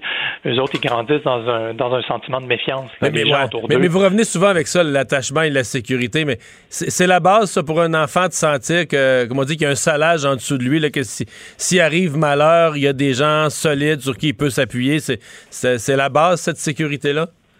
C'est les premières étapes de la vie. Là. Si, si les gens autour de nous sont pas là pour euh, répondre à nos besoins, euh, ben, les enfants, les bébés, ils vont mourir. Là. Donc, euh, c'est les, les bases de, de, de, la construction de l'identité, de la construction de, de, la capacité à fonctionner dans la société. Quand ça a été affecté, euh, on voit des conséquences au long cours, même chez des jeunes adultes parfois, on voit que leur, leur sécurité, sécurité de base n'était pas là et ça explique certains comportements problématiques qui persistent à avoir avec le temps. Euh, donc, c'est, il faut se ramener à cette base-là pour se rappeler que ben, quand on répond pas aux besoins de base d'un enfant, euh, c'est sûr que cet enfant-là va avoir des difficultés comportementales avec le temps. En tout cas, pour une majorité, là, on observe des difficultés de comportement et euh, il faut se ramener à la base pour d'abord trouver un milieu où ils vont être sécurisés et où on va répondre à leurs besoins. Et ensuite, on parlera de d'autres interventions psychologiques ou euh, pharmacologiques s'ils ont besoin. Là. Gignac, merci beaucoup de nous avoir parlé aujourd'hui. Merci à vous. Merci, au revoir. Au revoir. Mario Dumont. Sous ses airs sérieux, se cache un gars qui ne se prend pas au sérieux. Un adolescent de 17 ans poignardé. Une autre femme assassinée. Il est visé par des allégations d'inconduite sexuelle. Les formations politiques s'arrachent le vote des familles. Comment faire fructifier votre argent sans risque? Savoir et comprendre les plus récentes nouvelles qui nous touchent. Tout savoir en 24 minutes. Avec Alexandre Morin-Villouellette et Mario Dumont. En manchette, dans cet épisode, la famille de la fillette de Granby intente une poursuite de 3,7 millions de dollars. Commission sur les mesures d'urgence, la ville d'Ottawa savait que 10 000 personnes s'en venaient. Les fonctionnaires congédiés pour avoir fraudé à la PCU et Hockey Canada aurait eu un troisième fonds secret. Tout savoir en 24 minutes. Tout savoir en 24 minutes. Bienvenue à Tout savoir en 24 minutes. Bonjour Mario. Bonjour. Tout d'abord, c'est cette nouvelle euh, aujourd'hui. La famille de la fillette de Granby qui lance une poursuite de 3,7 millions de dollars à la fois contre la DPJ et le centre de services scolaire Val des Serres que fréquentait donc la fillette. On se rappellera, âgée de 7 ans, celle-ci était décédée à la suite de sévices infligés entre autres par son père et la belle-mère également. 29 avril 2019, elle qui est nommée toujours la fillette de Granby parce que la loi nous empêche de divulguer son identité. Eh bien là, on poursuit maintenant, entre autres, c'est la mère et les grands-parents paternels de la fillette qui poursuivent. On va poursuivre donc le CIUS de l'Estrie, auquel est affiliée la DPJ régionale, quatre de ses employés plus précisément, dont un chef de service et centre de service scolaire de Val-des-Serres. Parce qu'on comprend maintenant qu'il y avait eu beaucoup, beaucoup de signalements différents pour tenter d'aviser de la situation, autant du côté mais de l'école que fréquentait la fillette, dans lequel on avait des, des rapports absolument ahurissants. On parlait ni plus ni moins que la jeune fillette aurait fouillé dans les poubelles pour être capable de se sustenter, de trouver de la nourriture le midi. Et ce qu'on comprend, c'est la, la, seule conséquence, c'est qu'elle a été punie parce que des fois, elle fouillait pas dans les poubelles, mais elle fouillait carrément dans le lunch des autres. Oui, et ça. Et que l'école, plutôt que d'enquêter sur comment ça se fait que cet enfant-là n'a pas à manger, ben, elle punissait l'enfant pour son geste. Mais je dis pas, c'est pas bien de voler dans le lunch des autres. On se comprend. Mais d'après moi, si c'est un enfant qui fait ça parce que l'enfant a pas de lunch comme école, T'as d'autres questions à poser, là. Ouais, il disait que la gestion de la fillette était difficile et pire encore, le centre aurait fini par la renvoyer à la maison pour faire de l'école. C'est pour ça qu'elle n'était pas à l'école ce matin-là, le matin de son décès. Exactement. Ah, et à son domicile, elle était, bien sûr, en présence du père et de la conjointe de, ce, de celui-ci. Donc, des conditions absolument atroces. On parle, entre autres, de, moments où la fillette n'aurait même pas voulu rentrer chez elle. Aujourd'hui, c'est l'avocate de la famille, là, Maître Valérie Alsouline, qui a présenté la poursuite en bonne et due forme dans une conférence de presse. Et son témoignage était extrêmement long pendant une minute dix. Elle a énuméré différents signalements qui ont été faits sans que rien, aucune mesure ne soit prise concrètement pour sauver cette fillette. On peut en écouter un extrait. Elle arrivait à l'école avec des échymoses sur le corps, avec du sang dans le nez. À la fin des classes, elle refusait de retourner à la maison, au point où il a déjà fallu trois professeurs pour la forcer de rentrer dans l'autobus scolaire le soir. Elle a nommé qu'elle était forcée de faire des exercices à la maison, de se mettre sur la pointe des pieds, et que lorsqu'elle tombait, elle se faisait tirer par les cheveux pour qu'on la relève. Des détails absolument horrifiants qui tombent aujourd'hui. Donc une poursuite, Mario, qui... qui c'est difficile de se défendre contre ça. Oui, mais il y a beaucoup de choses. D'abord, euh, dans la loi de la DPJ, il y a une sorte d'immunité qui est incluse. Donc la DPJ, techniquement, n'est pas poursuivable dans le cours normal de ses activités. Mais, je veux dire, c'est jamais absolu ces immunités-là. C'est juste que ça montre le fardeau de preuve. Il faut vraiment que tu prouves une négligence exceptionnelle, un niveau de négligence de mauvaise foi. Mais tu sais, ton fardeau de preuve est plus grand. Tu peux, c'est pas assez de prouver qu'ils ont fait une mauvaise job. Il faut que tu prouves un, haut niveau de négligence. C'est ce que le maître Assouline va essayer euh, de, de plaider. Mais une poursuite au civil. Des amis avocats qui répètent toujours ça. Souvenez-vous qu'une poursuite au civil, oui, tu la, la, conclusion, un jour tu auras un jugement pour un dédommagement ou peut-être une entente hors cours, mais d'ici là, tu as la possibilité d'interroger tout le monde. Tous les acteurs, tous les témoins. Ils appellent ça dans le langage des avocats les mettre dans boîte, là, les mettre dans boîte et de les interroger et de leur poser des questions. Et ça, c'est certainement une étape importante là, en termes de, de, de, faire la lumière. Je suis convaincu que la famille, non, oui, ils veulent avoir des dommages punitifs, oui, peut-être une compensation, mais je suis convaincu qu'il y a cet élément-là aussi de dire l'exercice lui-même va faire sortir plus de vérité sur ce qui s'est véritablement passé à ce moment-là, sur ce que ce qu'on avait eu comme interven les, euh, les intervenants, ce qu'ils avaient eu comme signaux, les interventions qu'ils ont pas faites ou qu'ils ont mal faites, euh, pourquoi, qu'est-ce qui s'est passé, euh, ça c'est ça fait partie de l'exercice. Ben oui, parce que la conjointe du père, elle a été reconnue coupable de meurtre non prémédité en décembre 2021. Elle porte sa cause en appel présentement, mais dans un cas criminel comme celui-là, c'est sur elle que le fardeau se porte, c'est l'histoire entourant, ben, malheureusement, le meurtre dans cette situation-ci, mais tout autour, tout le système, tout, tout ce qui s'est passé avant, comme tu dis. La prétention de, de Maître Assouline, c'est que l'enfant aurait pu, n'aurait pas dû être dans cette maison-là encore à cette date-là. Ça soustrait pas l'obligation, pas l'obligation, mais la responsabilité criminelle de cette, de cette femme-là. Mais le système a des devoirs, l'école a des devoirs, la DPJ a des devoirs. là, la question va être de savoir est-ce que ces gens-là y ont manqué par de la grossière négligence. Il manque tout de même la police, peut-être, la responsabilité policière dans ce dossier-là. On parle quand même de six intervention en moins de trois ans à la résidence du couple du côté de la police. On comprend que c'est à ce moment-là, on, fait la passe à la DPJ. C'est notre côté à s'en occuper. Je suppose que Maître Assouline, la, ouais, la poursuite est tellement grosse aujourd'hui. Tu dis si elle avait, je pense que si la police avait fait des défauts aussi grossiers hmm. que les autres, elle aurait probablement inclus la police dans la dans la poursuite. Actualité.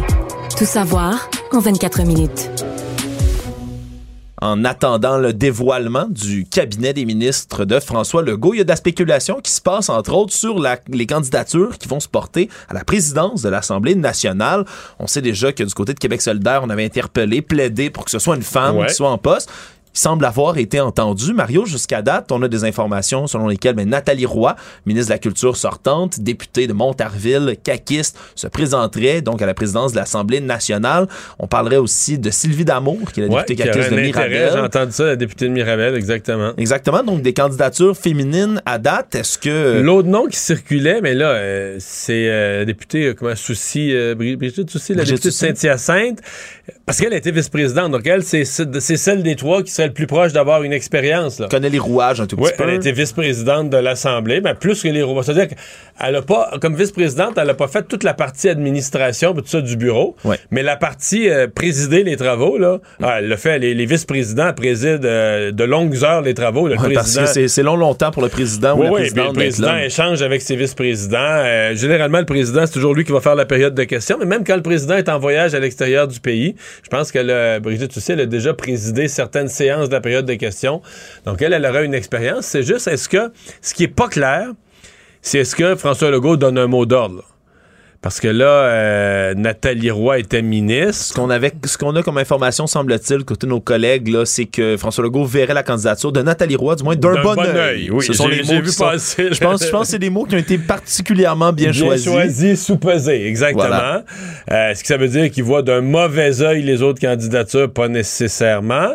Mais c'est parce que si lui se sert, on va appeler les choses par leur nom, si lui se sert du poste de présidence de l'Assemblée nationale comme prix de consolation pour une. Parce que là, Nathalie Roy était ministre de la Culture. Mettons qu'il veut pas la revoir dans son cabinet. Notamment parce que sur la rive sud, là, dans tous les comtés, un à côté de l'autre, c'est juste des ministres. Ouais. Il y a beaucoup de ministres à Longueuil, Saint-Hubert. Là, là, la nouvelle députée de Verchères va être ministre, Mme Roy. Euh, Christian Dubé. C'est certain dans ta tête pour Mme Roy? C'est sûr. La présidente de l'Union des municipalités, c'est une ministre senior, à mon avis. Oui. Ministre senior. Donc là, tu dis, OK, tu peux pas avoir tout le monde d'une même région qui sont tous ministres, la rive sud de Montréal. Ce qui fait que peut-être que Nathalie Roy, François Legault pourrait dire, ben, je vais l'envoyer à la présidence de l'Assemblée. Normalement, c'est supposé être élu. Tu sais, c'est qu'il y a une ambiguïté. Normalement, c'est supposé être élu par les collègues, par les députés, mais... Sauf que quand tu es un parti qui a autant de sièges, c'est ça. Si le chef du parti qui a 90 sièges donne un mot d'ordre, ben là, l'élection, ouais, c'est ça. L'élection, le pointage peut être plus facile à faire. On se transporte sur la scène fédérale. Nouvelle de dernière heure, Mario, qui est rapportée par euh, le journal sportif The Athletic, qui a pu consulter le premier, euh, disons, premier jet du rapport en ce moment qui est conduit par l'ancien juge de la Cour suprême du Canada, Thomas Cromwell, sur Hockey Canada. Et ces premières révélations qui tombent ben, viennent encore une fois jeter une nouvelle bombe dans le milieu, euh, dans ce scandale qui éclabousse Hockey Canada, même si l'établissement, les, les, hauts responsables ont, déjà quitté, ont déjà quitté, sont déjà partis. Semblerait-il qu'il y aurait un troisième, troisième fonds monétaire mis de côté pour ce qu'on appelle là, les, les, les, dommages non assurables, ce qui avait été utilisé entre autres dans le cas du premier fonds qui, qui sont souvent d'ordre sexuel, les dommages dits non assurables. Exactement, pour euh, compenser des victimes euh, d'agressions sexuelles dans le cadre justement des activités d'Hockey Canada et de leurs athlètes. Donc ce sera un troisième fonds, celui-là qui aurait été lui aussi masqué du public, masqué même de la comptabilité à l'interne le plus possible. On dit qu'on a résisté activement du côté de l'entreprise euh, de l'organisation plutôt contre ben, des, des, des, tentatives de révéler, d'être plus transparent avec ce fonds-là. Pour une raison, on était inquiet que la connaissance des surplus monétaires mis de côté par l'entreprise nuirait à la capacité de négocier de Hockey Canada dans les règlements avec les victimes. On avait peur que les victimes. Que si les victimes savent qu'il y a trop d'argent dans les coffres, ils vont être tentés de, de, demander plus. Ni plus ni moins. Donc, selon, selon, encore une fois, ce rapport, selon ce que The Athletic en rapporte, ce serait pour ça. Ce serait pour ça qu'on tenterait de cacher ces fonds-là du côté d'Hockey Canada pour pas que les victimes d'agressions sexuelles et autres, fonds non assurables, demandent plus, Marie. Mais là, dans tous les scénarios, il faut que la nouvelle administration qui va arriver par intérim ouvre les livres. Là. Absolument tout. Là. C'est ça, qu'on apprenne tout ça, qu'on découvre tout ça. Là, de toute façon, qu'est-ce que tu veux là? on change de on change d'administration on change on change de leadership fait que c'est une euh, c'est une occasion c'est le temps de faire le grand ménage ouais dans tous les cas ce rapport là devrait tomber dit-on d'ici la fin d'octobre. 103 pages ce rapport qu'il fait. Donc euh, on verra quelles révélations tomberont à ce moment-là. Tout savoir en 24 minutes on est toujours euh, dans la commission qui bat son plein. 65 témoins entendent cette commission sur l'invocation de la loi des mesures d'urgence à Ottawa par le gouvernement fédéral durant la manifestation des soi-disant euh, membres du convoi pour la liberté. Eh bien, on a été... Moi, je l'appelle le convoi des camionneurs. Le convoi des camionneurs. Il n'y a pas de liberté là-dedans. La liberté, oui, il y a de la liberté. La liberté des uns, la liberté des autres, toutes les libertés. Là. Euh, les autres ont privé les gens de, ils ont privé les gens d'Ottawa d'une infinie liberté. Ils ont privé, ils ont privé les commerçants d'Ottawa d'une infinie liberté au nom de leur liberté. Convoi de camionneurs. Moi, je suis pas prêt à leur donner. Non, mais je sais, les médias, je l'entends partout, puis je suis pas capable de leur prendre. Je me dis, C'est pour ça que je dis soi-disant, moi. Oui, ouais, non, j'avais entendu que c'était soi-disant, j'aimais ça aussi, mais je le convoi des camionneurs. Ben, le convoi des camionneurs, hein, on, a invoqué la loi de, des mesures d'urgence pour tenter de les faire partir du centre-ville d'Ottawa. Parce que là, une fois que les leaders étaient en prison, il y a moins de liberté. Oui, c'est sûr que c'est un, un, un, Le convoi a perdu son nom. Exact. Est-ce qu'on apprend, entre autres, aujourd'hui, la semaine dernière, on s'intéressait, entre autres, ben, aux commerçants, aux habitants du centre-ville d'Ottawa qui, qui, en souffraient. Mais non, on en est plutôt du côté des autorités. C'est le directeur général de la ville, Steve Canelandcos, qui, lui, révélait aujourd'hui que ben, d'avance, avant que les manifestants arrivent, on lui avait transmis euh, l'information, selon le président de l'association hôtelière d'Ottawa, qu'on lui avait envoyé un courriel, un courriel dans lequel un des leaders du convoi disait on cherche environ 10 000 places à moins de 15 minutes du centre-ville, donc 10 000 chambres, 10 000 places dans des hôtels, et on compte rester entre 30 et 90 jours, ni plus ni moins a retransmis cette information-là donc à la ville d'Ottawa, qui elle-même l'a transmise par la suite à la police. Le seul hic, Qui, elle, n'a jamais pris au sérieux. Mais la police n'a jamais pris ça au sérieux. S'attendait à ce qu'il y ait 1000 ou 2000 manifestants là, dans cette fourchette-là au centre-ville d'Ottawa. Pour une fin de semaine. Pour une fin de semaine qui reste jusqu'au mardi suivant. C'est ce qu'on s'attendait maximum et que ces gens-là partent. Problème, évidemment, on connaît l'histoire les camionneurs sont arrivés de plus en plus et fin de semaine après fin de semaine, ils étaient toujours là aux grandes dames des gens de la ville d'Ottawa. Donc c'est un des détails qui a été révélé aujourd'hui dans cette commission, mais qui risque d'être plein de rebondissements parce qu'on n'a pas entendu tout le monde encore. on a hâte d'entendre le, chef de police, euh, M. Slowly, le chef de police démissionnaire d'Ottawa, euh, sur une question comme celle-là. Ben, c'est assez évident que la police d'Ottawa parmi ces erreurs, il y en a plus qu'une, mais l'évaluation de la menace ou l'évaluation de l'événement, ça a été raté pas à peu près. Là. Oui, absolument. Et encore une fois, c'est un peu le même cas, comme je, le dis, euh, à Washington, par exemple, lorsqu'il y a eu l'insurrection du 6 janvier au Capitole. Il y a bien des médias qui se sont posé la question pourquoi on n'avait pas vu venir autant ces gens-là? On Pourtant, sur Internet, c'est des groupes qui sont ouverts, sur lesquels tu peux accéder facilement, dans lesquels tu peux lire que les gens se Qui exprimaient leur volonté de se mobiliser. De se mobiliser, puis d'être violents dans le cas de l'insurrection du 6 janvier. Puis dans les convois de, de camionneurs à Ottawa, on voyait la détermination. Moi-même, qui, aime étudier les mouvements complotistes contestataires des mesures sanitaires, je lisais sur leur groupe Facebook. Qu'est-ce qu'ils avaient l'intention de faire? La mobilisation, le nombre qu'ils sont, parce qu'il y a des nombres de, membres sur ces, sur ces groupes-là. Ils se faisaient des sondages en interne pour savoir combien de gens allaient venir. Répondez oui ou mettez un pouce ici si vous comptez vous rendre jusqu'au centre-ville d'Ottawa la fin de semaine prochaine. Je m'explique mal comment la police n'a pas pu faire un travail de recherche de base être capable de, de, se rendre compte que la menace, elle était bel et bien réelle. Mais ce qu'ils n'ont pas, pas, cru non plus, c'est qu'ils allaient rester là. Ils pensaient qu'ils étaient là pour une fin de semaine, bon, peut-être rester jusqu'au lundi. et là, ils ont été complètement déjoués par la détermination des camionneurs à s'installer. Mais je veux dire, la minute qu'ils ont commencé à construire des, structures avec des deux par quatre, des tentes, des là, ça aurait dû être instantané qu'on débarque avec les escouades puis on arrête, on arrête le cirque tout de suite, tout de suite à la première, tu vois, à la première vis ou au premier clou, là, on arrête ce cirque-là. C'est certain que quand ils ont quand tu vois que les manifestants étaient rendus dans des jacuzzis bien installés, c'est sûr qu'il était un tout petit peu trop tard. Toujours sur la scène fédérale, on apprend qu'il y a des fonctionnaires qui ont été congédiés pour avoir fraudé à la PCU 44. Des employés de Service Canada, qui est l'organisme qui était chargé de distribuer la PCU, ont été congédiés parce qu'ils ont profité eux-mêmes des prestations d'urgence, donc du gouvernement fédéral. C'est eux étaient à même de constater qu'il n'y en avait pas de mécanisme de vérification et que c'était facile. Ouais, c'est ça, ça mine un peu la, confiance des gens dans le système à ce genre de, de truc-là. Ben, c'est incroyable. C'est sûr que c'est la caricature, comme on dit, la fameuse cerise sur le Sunday de la PCU, là, dont, on a parlé tellement souvent. je les rappelle, tous les abus de la PCU. Euh, il y a, je pense, c'est 12 millions qui ont été versés à des personnes qui étaient à l'extérieur du Canada, alors que dans la, la, la PCU, la, la, c'était vraiment court le texte qui expliquait la PCU parce que le programme était tellement généreux, tellement ouvert, il n'y avait, pas, avait pas une grosse série de critères, mais un des critères, c'était demeurant au Canada. Ben non, il y a des chèques qui ont été donnés à l'extérieur du Canada. on rappelle le euh, montant total, hein, c'est 79,3 milliards de dollars la PCU. Milliards, C'est comme 80 000 millions, c'est fou. Non, mais il y a des chèques qui ont été donnés à des gens qui n'avaient pas besoin, il y a des chèques qui ont été donnés en double. Remarque que dans bien des cas, le ministère nous dit, ben là, on court après, parce que là encore, cet automne, il court après des gens. Ouais, c'est pas fini, là. Non, non, non, non, on essaie de rapatrier l'argent, de revoir l'argent. Mais dans le cas des fonctionnaires, tu dis, OK, eux sont fonctionnaires au ministère qui distribuent l'argent. Comme ils sont fonctionnaires, ils n'ont jamais perdu. Il n'y a, jamais eu d'interruption de leurs revenus. Ils n'ont jamais eu de perte de revenus. Ils avaient leur salaire. Non, non, eux, leur paye était déposée tous les deux jeudis, etc. Donc, ils prennent la PCU. Et selon les informations dont on dispose, ils n'ont été attrapés qu'au moment du rapport d'impôt. Donc, jamais on s'est rendu compte, là, ben voyons, il y a du monde, là, tu sais, des numéros d'assurance sociale. Il y avait tellement aucune vérification que jamais on s'est rendu compte qu'on renvoyait des chèques dans, dans leur propre boîte, là. Mais semble que je le connais, ce numéro-là. C'est Frank qui travaille à côté. Ça. Ah, ben. non, jamais, ça, jamais ça a été euh, capté.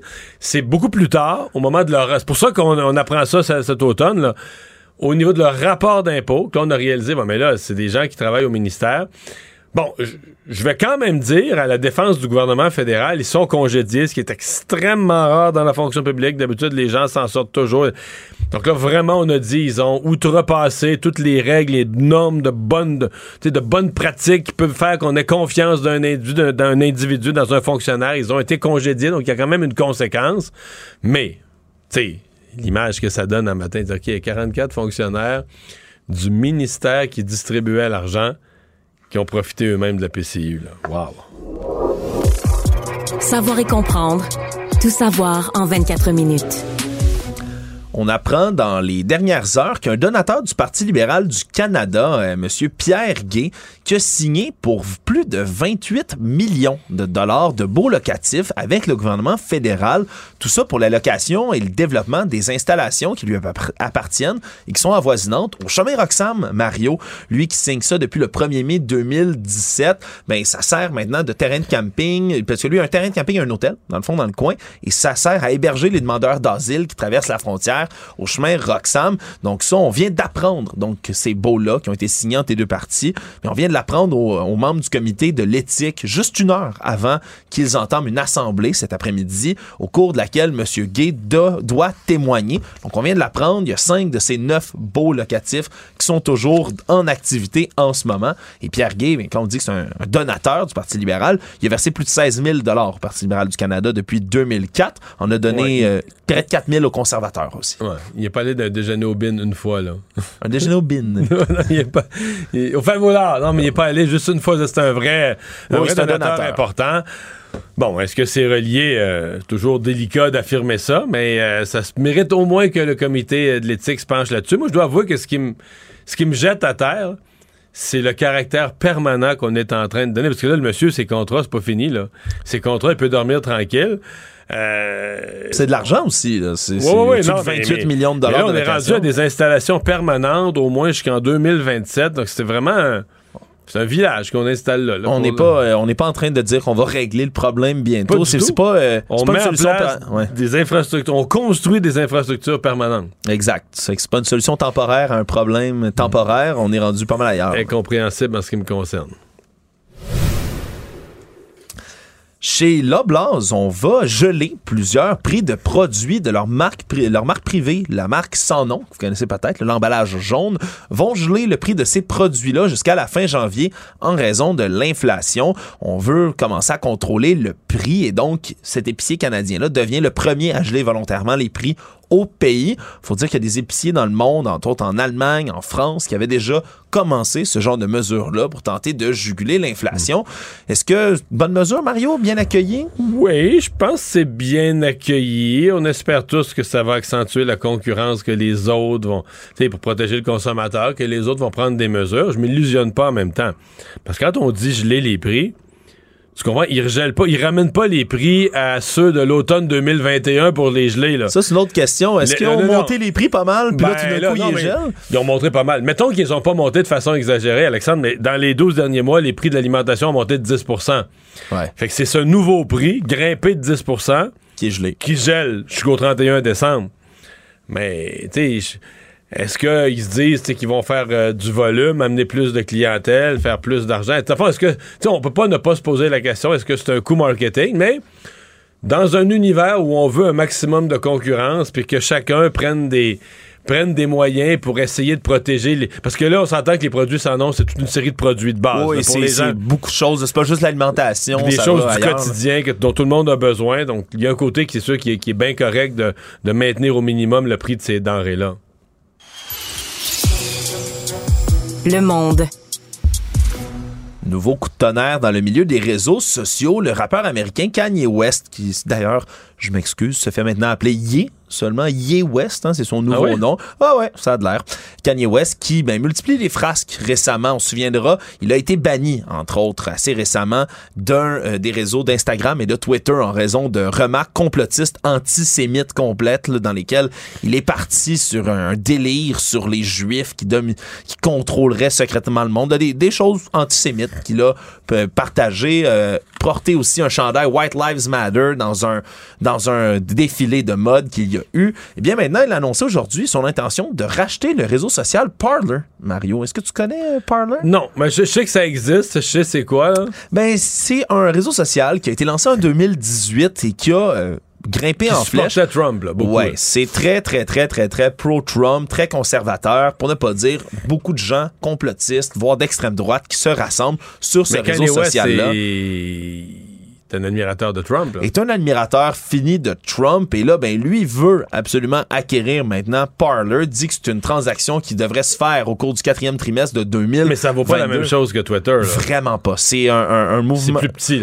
Réseau social beaucoup plus petit, entre autres, mais qui, qui a grimpé en flèche une fois que Donald Trump a cessé d'être président, une fois qu'il y a eu l'insurrection du Capitole et tout. Mais depuis, c'est pas un réseau social qui est en montée. Loin de là, il y a beaucoup de gens qui s'en désintéressent, qui vont migrer, par exemple, vers True Social, s'ils veulent vraiment être dans un réseau conservateur, le réseau social que Donald Trump a lui-même lancé. Et même là, qu'on vient de remettre depuis 2021 sur le Apple Store puis le Google Play Store, Parler, parce qu'il avait même été interdit pendant un certain moment par Apple et Google, tellement on y retrouvait, entre autres, des gens d'allégeance d'extrême droite. Donc Kanye West qui veut acquérir tout ça et qui, ça, pose quand même une certaine réflexion. On a vu Elon Musk aujourd'hui qui reprenait cette nouvelle-là en disant, publiant toutes sortes d'images, de mimes, avec lui et Kanye West qui s'associeraient pour fusionner Twitter et Parler, ni plus ni moins. Donc, euh, on peut quand même s'inquiéter pour l'avenir des réseaux sociaux sans, euh, sans qui que ce soit, peut-être, pour les réguler éventuellement. Pour finir, Steve Bannon, l'ancien conseiller de Donald Trump, a été reconnu coupable en juillet d'entrave à l'enquête sur l'assaut du Capitole et on devrait entendre sa sentence d'ici vendredi. Une peine de six mois de prison a été requise aujourd'hui pour cet homme de confiance, là, ex-homme de confiance de Donald Trump. Donc là, c'est la couronne qui demande, euh, c'est la poursuite qui demande six mois. On demande six mois et pourrait également être euh, assigné à payer une amende de 200 000 dollars. Tout ça parce que lui a tout simplement refusé complètement de comparaître à la commission d'enquête du 6 on sait ce que la défense demande comme peine?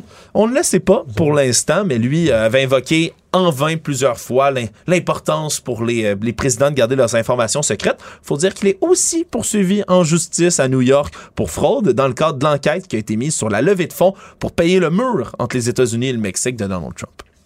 Résumer l'actualité en 24 minutes, c'est mission accomplie. Tout savoir en 24 minutes.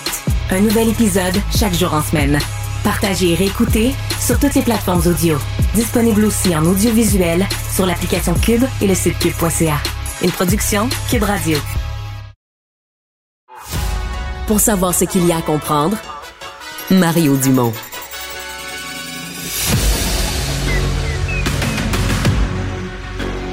Emmanuel Latraverse. J'ai pas de problème philosophique avec ça. Mario Dumont. Est-ce que je peux me permettre une autre réflexion? La rencontre. Ça passe comme une lettre à la poste. Et il se retrouve à enfoncer des portes ouvertes. là. La rencontre La Traverse Dumont. Bonjour Emmanuel. Bonjour. Alors, tu veux me parler de ce qui est devenu le gros sujet là, de la rentrée à l'Assemblée nationale? Qui va prêter serment? Comment? Quand? Quel serment? Vont-ils euh, prêter un assez bon serment pour pouvoir siéger? Ben, c'est quand même intéressant, la démarche de M. Saint-Pierre Plamondon aujourd'hui. euh, ça relève du sophisme euh, puis de la haute voltige. Là. Essentiellement, le message de son point de presse aujourd'hui, c'est de dire je me dirige carrément dans un mur. Alors, j'écris à mes collègues chefs d'autres partis en leur disant s'il vous plaît, aidez-moi et pouvez-vous vous faire des entourloupettes pour me permettre de me sortir du mauvais pas dans lequel je suis plongé? Parce que Saint-Pierre Plamondon est quand même pris avec la lettre là, du secrétaire général de l'Assemblée nationale qui dit, écoutez, il dit, la pratique, la loi, c'est qu'il y a deux serments. Il y en a un au roi, puis il y a celui au peuple québécois, puis c'est pas, c'est pas à moi les règles du jeu, là. Et puis, euh, mais il y a une phrase à laquelle ça croche Paul Saint-Pierre Plamondon. Le secrétaire général de l'Assemblée nationale dit jusqu'à ce jour, l'Assemblée nationale n'a accompli aucun acte en ce sens de changer euh, le serment et il ne m'appartient pas de prendre une décision. Alors, la brillante suggestion de Paul Saint-Pierre Plamondon, c'est de dire, moi, je vais m'entêter à faire quelque chose que je peux pas faire. Je vais demander à la CAQ, au Parti libéral et à QS de trouver des volontaires pour rentrer dans le mur avec moi. Si on ne rentre pas à l'Assemblée nationale, ben vous qui y êtes, passez une motion pour que moi je puisse rentrer. Je veux dire, c'est comme il a atteint la limite de sa logique. Là. Il y avait juste la chose à faire dans le bon ordre, là, c'est que tu te pinces le nez, tu prêtes serment, puis ton premier geste, euh, comme élu, c'est de déposer un projet de loi ou une motion, mais c'est de mener la bataille là où elle doit être menée, à l'intérieur de l'Assemblée nationale. Lui, il essaie de gagner sa bataille à l'int- à l'intérieur de l'Assemblée nationale en, y rest- en se rendant compte qu'il va être coincé dehors. Je, je sais pas comment il va s'en sortir. Ouais. Ben là, la première chose qui va être intéressante à surveiller, toi, tu penses que mercredi, les députés de Québec solidaire vont faire quoi, là? Est-ce qu'ils vont prêter serment euh, au roi? Parce que l'autre, Ben, ils pensent avant que le oui, PQ, parce là. que... Oui, exactement. Le but de Paul Saint-Pierre Plamondon, on s'entend, c'était de mettre le singe sur le dos de QS, là, parce qu'il passe avant. Euh, QS a été très silencieux aujourd'hui. Hein. J'ai écrit, j'ai demandé c'était quoi leur réaction, ils ont rien dit. C'est sûr que ça leur pose problème. Mais Peut-être qu'ils s'entendent pas à l'interne non plus, eux, là. Peut-être qu'ils s'entendent pas entre eux à l'interne. C'est pas impossible que dans QS, il y en a qui sont pros, là, regardez, là, on baisse la tête, on prête le serment, on passe à d'autres choses. Puis peut-être qu'il y en a quelques-uns qui sont plus anti-monarchistes, qui disent non, non, non, hey, euh, nous, là, faut qu'on. Deux jours avant Paul Saint-Pierre Plamondon, on va faire le. Tu sais, dans le fond, on va euh, tirer le tapis sous les pieds. C'est nous qui va le faire, là, tu sais, la, cérémonie sans le serment au roi, au roi. puis- Tu sais, pense à Sol Zanetti. Mais je pense à qui, lui. la dernière fois, disait qu'il s'était senti, et je cite, souillé à jamais en ayant prêté serment à la reine. Moi, je soupçonne que quelqu'un comme Sol Zanetti est comme, Hey, écoutez, il a raison, pourquoi on n'embarque pas, euh, tu sais, tout le monde? Alors, ça va être, euh, ça va être intéressant, mais c'est sûr que si QS embarque pas, il reste tout seul, là. Puis je vois pas comment il, parce que ce qui est sûr, c'est que le gouvernement est pas dans ce jeu-là. La lecture qu'en fait le gouvernement, c'est que, que ce que propose Paul Pierre Plamondon, ça tient pas la route. Qu'une motion, ça tient pas la route. Ouais, mais je te la pose Et que la oui, question. on veut Ouais. changer le serment. Il y a comme un, je pense qu'il y a un consensus qui émerge là-dedans. Puis bravo à Paul Saint-Pierre Plamondon d'avoir mis ce débat-là à l'avant-plan. Mais le gouvernement veut que ça se fasse en bonne et due forme à l'intérieur d'une réforme parlementaire, etc. C'est pas à la va comme je te pousse parce que Paul Saint-Pierre Plamondon a décidé de faire des suffrages avant son entrée à l'Assemblée nationale. Mais est-ce que, par exemple, ce qu'il propose, par une motion, est-ce que par une motion, l'Assemblée nationale pourrait se soustraire ou soustraire certains de ses députés à la Constitution canadienne? Parce que l'obligation de prêter serment est inscrite dans la Constitution canadienne. Je dis pas que je suis d'accord avec, je dis pas que c'est de que c'est à, date de 2022 là, que c'est au goût du jour. Mais c'est là, dans la Constitution canadienne, la loi dit pour siéger, il faut que tu prêtes serment.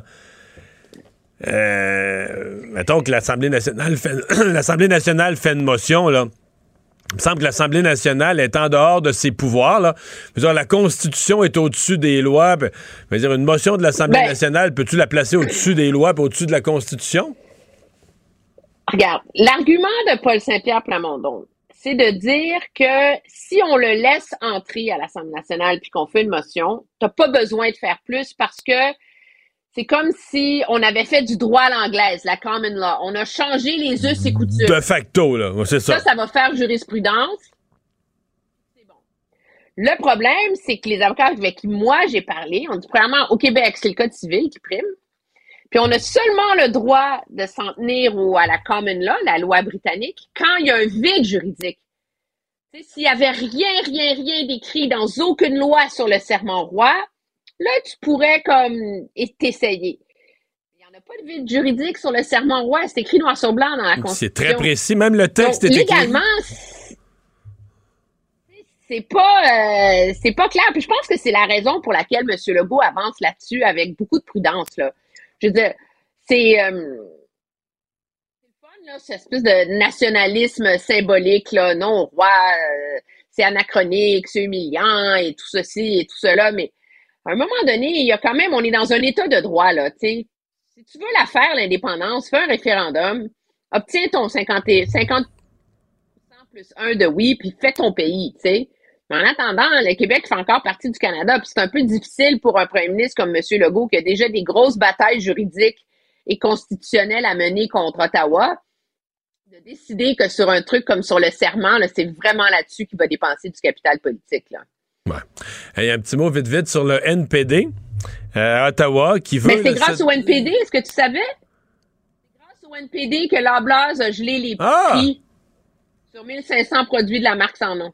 Il n'aurait pas pensé à ça sans le NPD. Nous a dit M. Singh aujourd'hui, parce qu'on sait que le NPD est en méga croisade contre les profits des grandes bannières et des grandes chaînes alimentaires, mais le NPD a quand même gagné une victoire assez importante aujourd'hui. Il y avait une mission, il y avait une motion déposée à la Chambre des communes euh, qui était votée et euh, bon, je t'épargne là les, les super profits, la cupidité, euh, tous les trucs idéologiques. Il y a un truc dans cette motion-là qui demande que la Chambre des communes demande au Bureau de la concurrence de mener une enquête en bonne et due forme.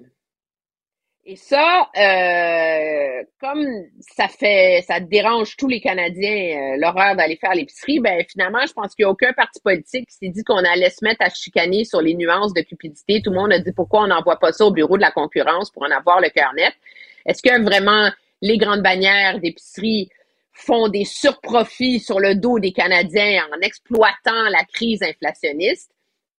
Pour l'instant, le NPD est convaincu que oui, mais c'est pas clair que c'est le cas. Euh, Sylvain Charlebois, que tu reçois souvent ton émission, a fait une étude, lui, puis il dit à date, on peut pas on peut pas tirer cette conclusion-là. Oui, les chaînes alimentaires font des gros profits, mais sont marginalement plus élevés qu'ils l'étaient il y a un an ou 18 mois ou deux ans. Alors, on peut pas vraiment les accuser de s'enrichir sur le dos des Canadiens. Du moins, ils font pas plus maintenant qu'ils faisaient avant. Merci, Emmanuel. À demain. Mario Dumont. Une mémoire infaillible. Impossible de lui en passer une petite vite.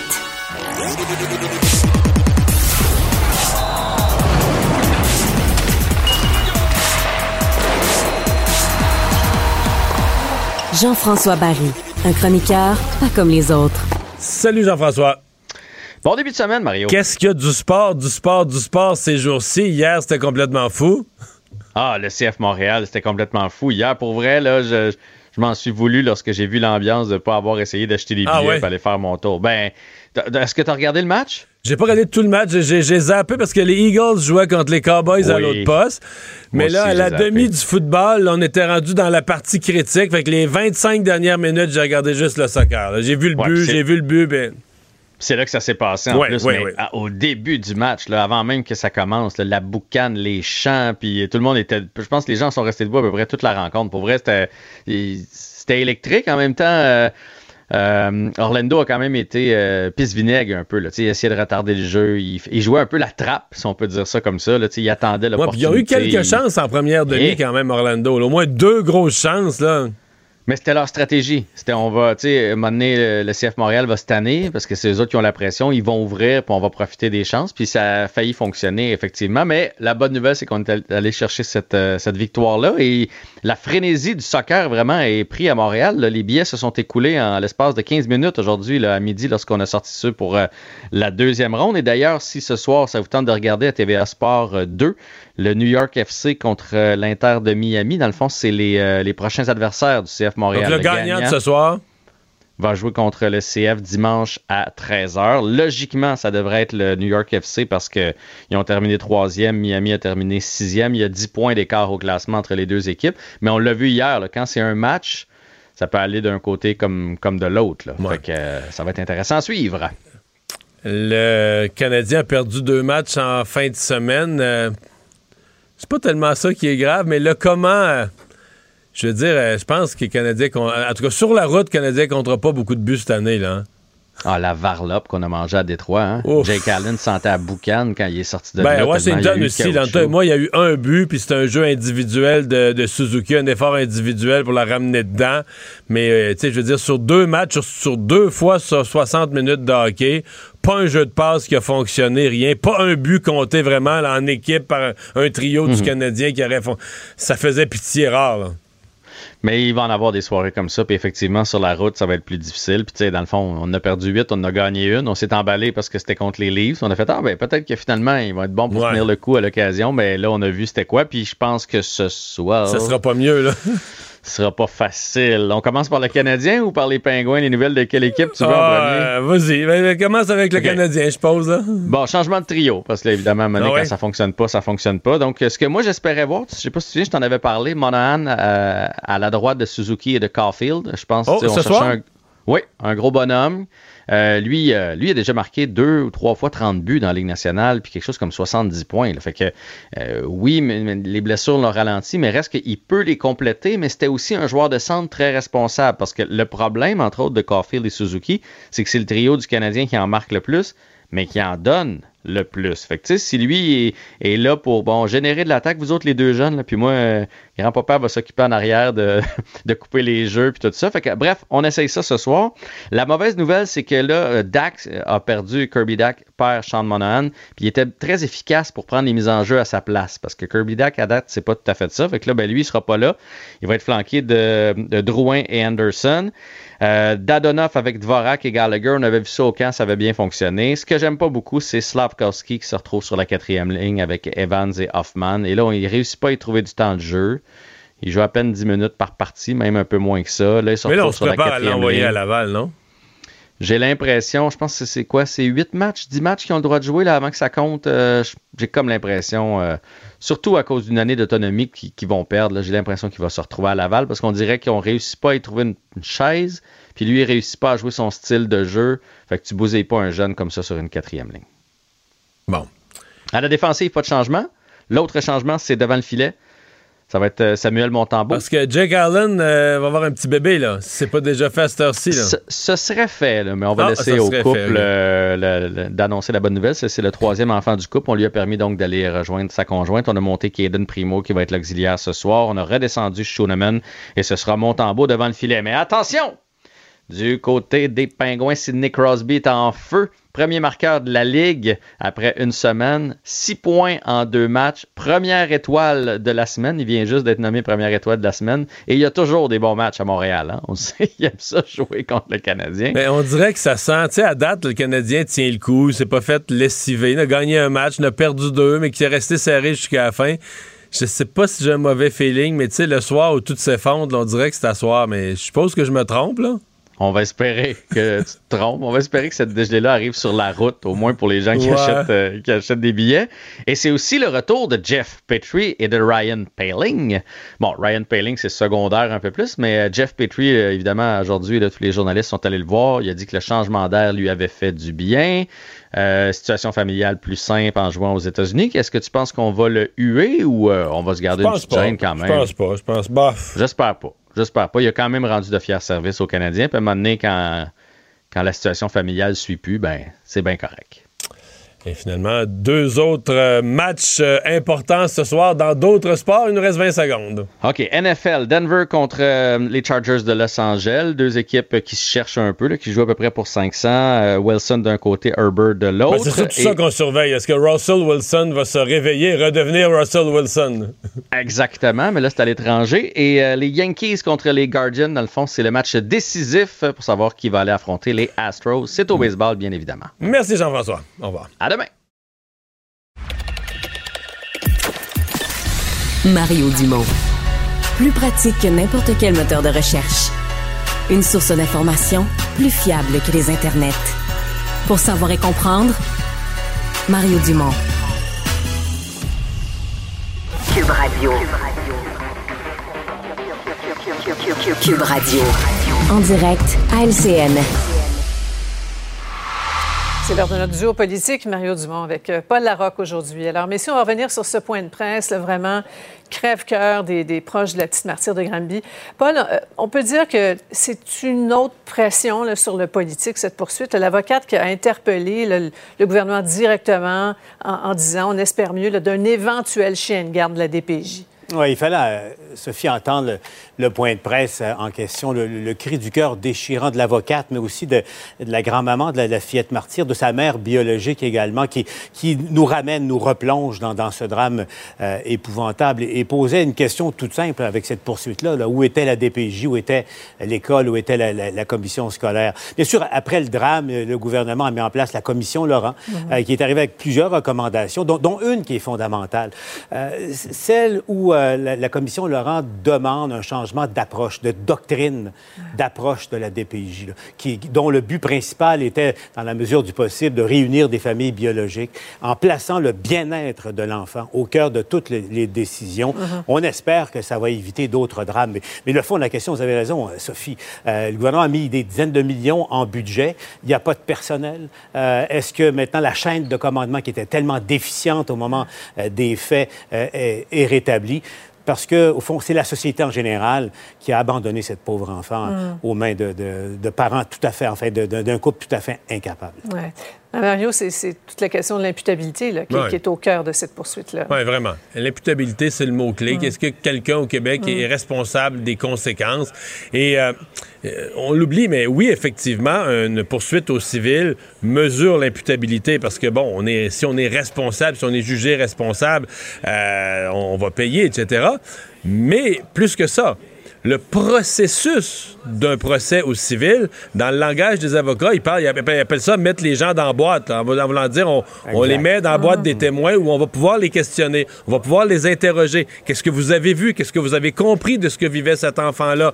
Euh, on a su aujourd'hui des phrases que la petite fille disait à 5 ans, elle parlait quasiment qu'elle voudrait disparaître, comme ça elle voulait s'enlever la vie. Mhm. Quand vous entendez ça, vous réagissez comment ou vous réagissez pas? Pourquoi?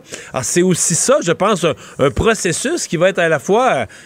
Ben, euh, révélateur peut-être de certaines vérités qui va nous faire comprendre ce qui mhm. s'est passé et jouer sur cette notion d'imputabilité, de dire les, les, organisations publiques sont responsables euh, des, des, résultats de leurs actions ou de leurs inactions.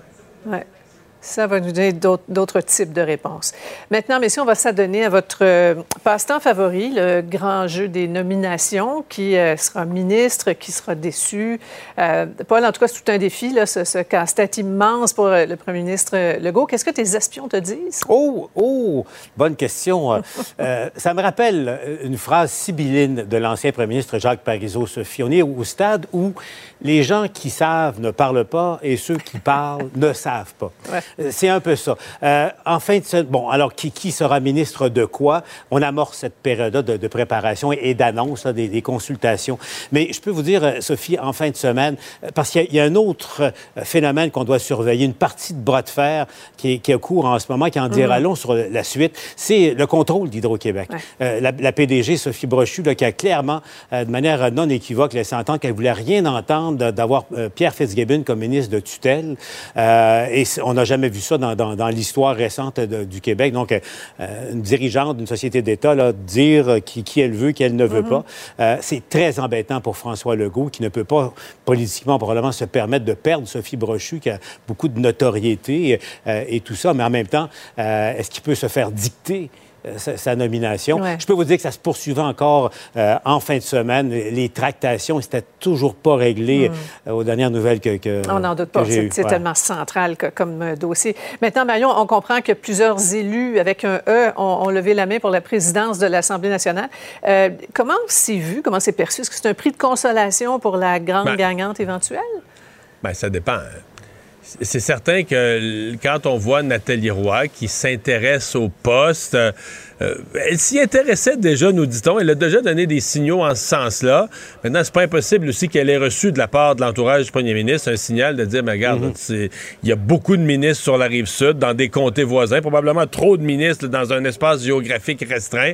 Euh, je pense qu'on lui a peut-être fait sentir qu'il y avait un risque qu'elle ne soit pas renommée au Conseil des ministres. Et donc, d'aller vers la présidence mhm. deviendrait à ce moment-là une espèce... Ben, c'est quand même un beau prix de consolation. C'est un poste intéressant, mais c'est sûr que tu n'as pas le même pouvoir. Tu sais, un ministre tu es, à la table des décisions. Ben, c'est pas la même chose. C'est plus, euh, c'est plus honorifique le poste de, président ou de présidente.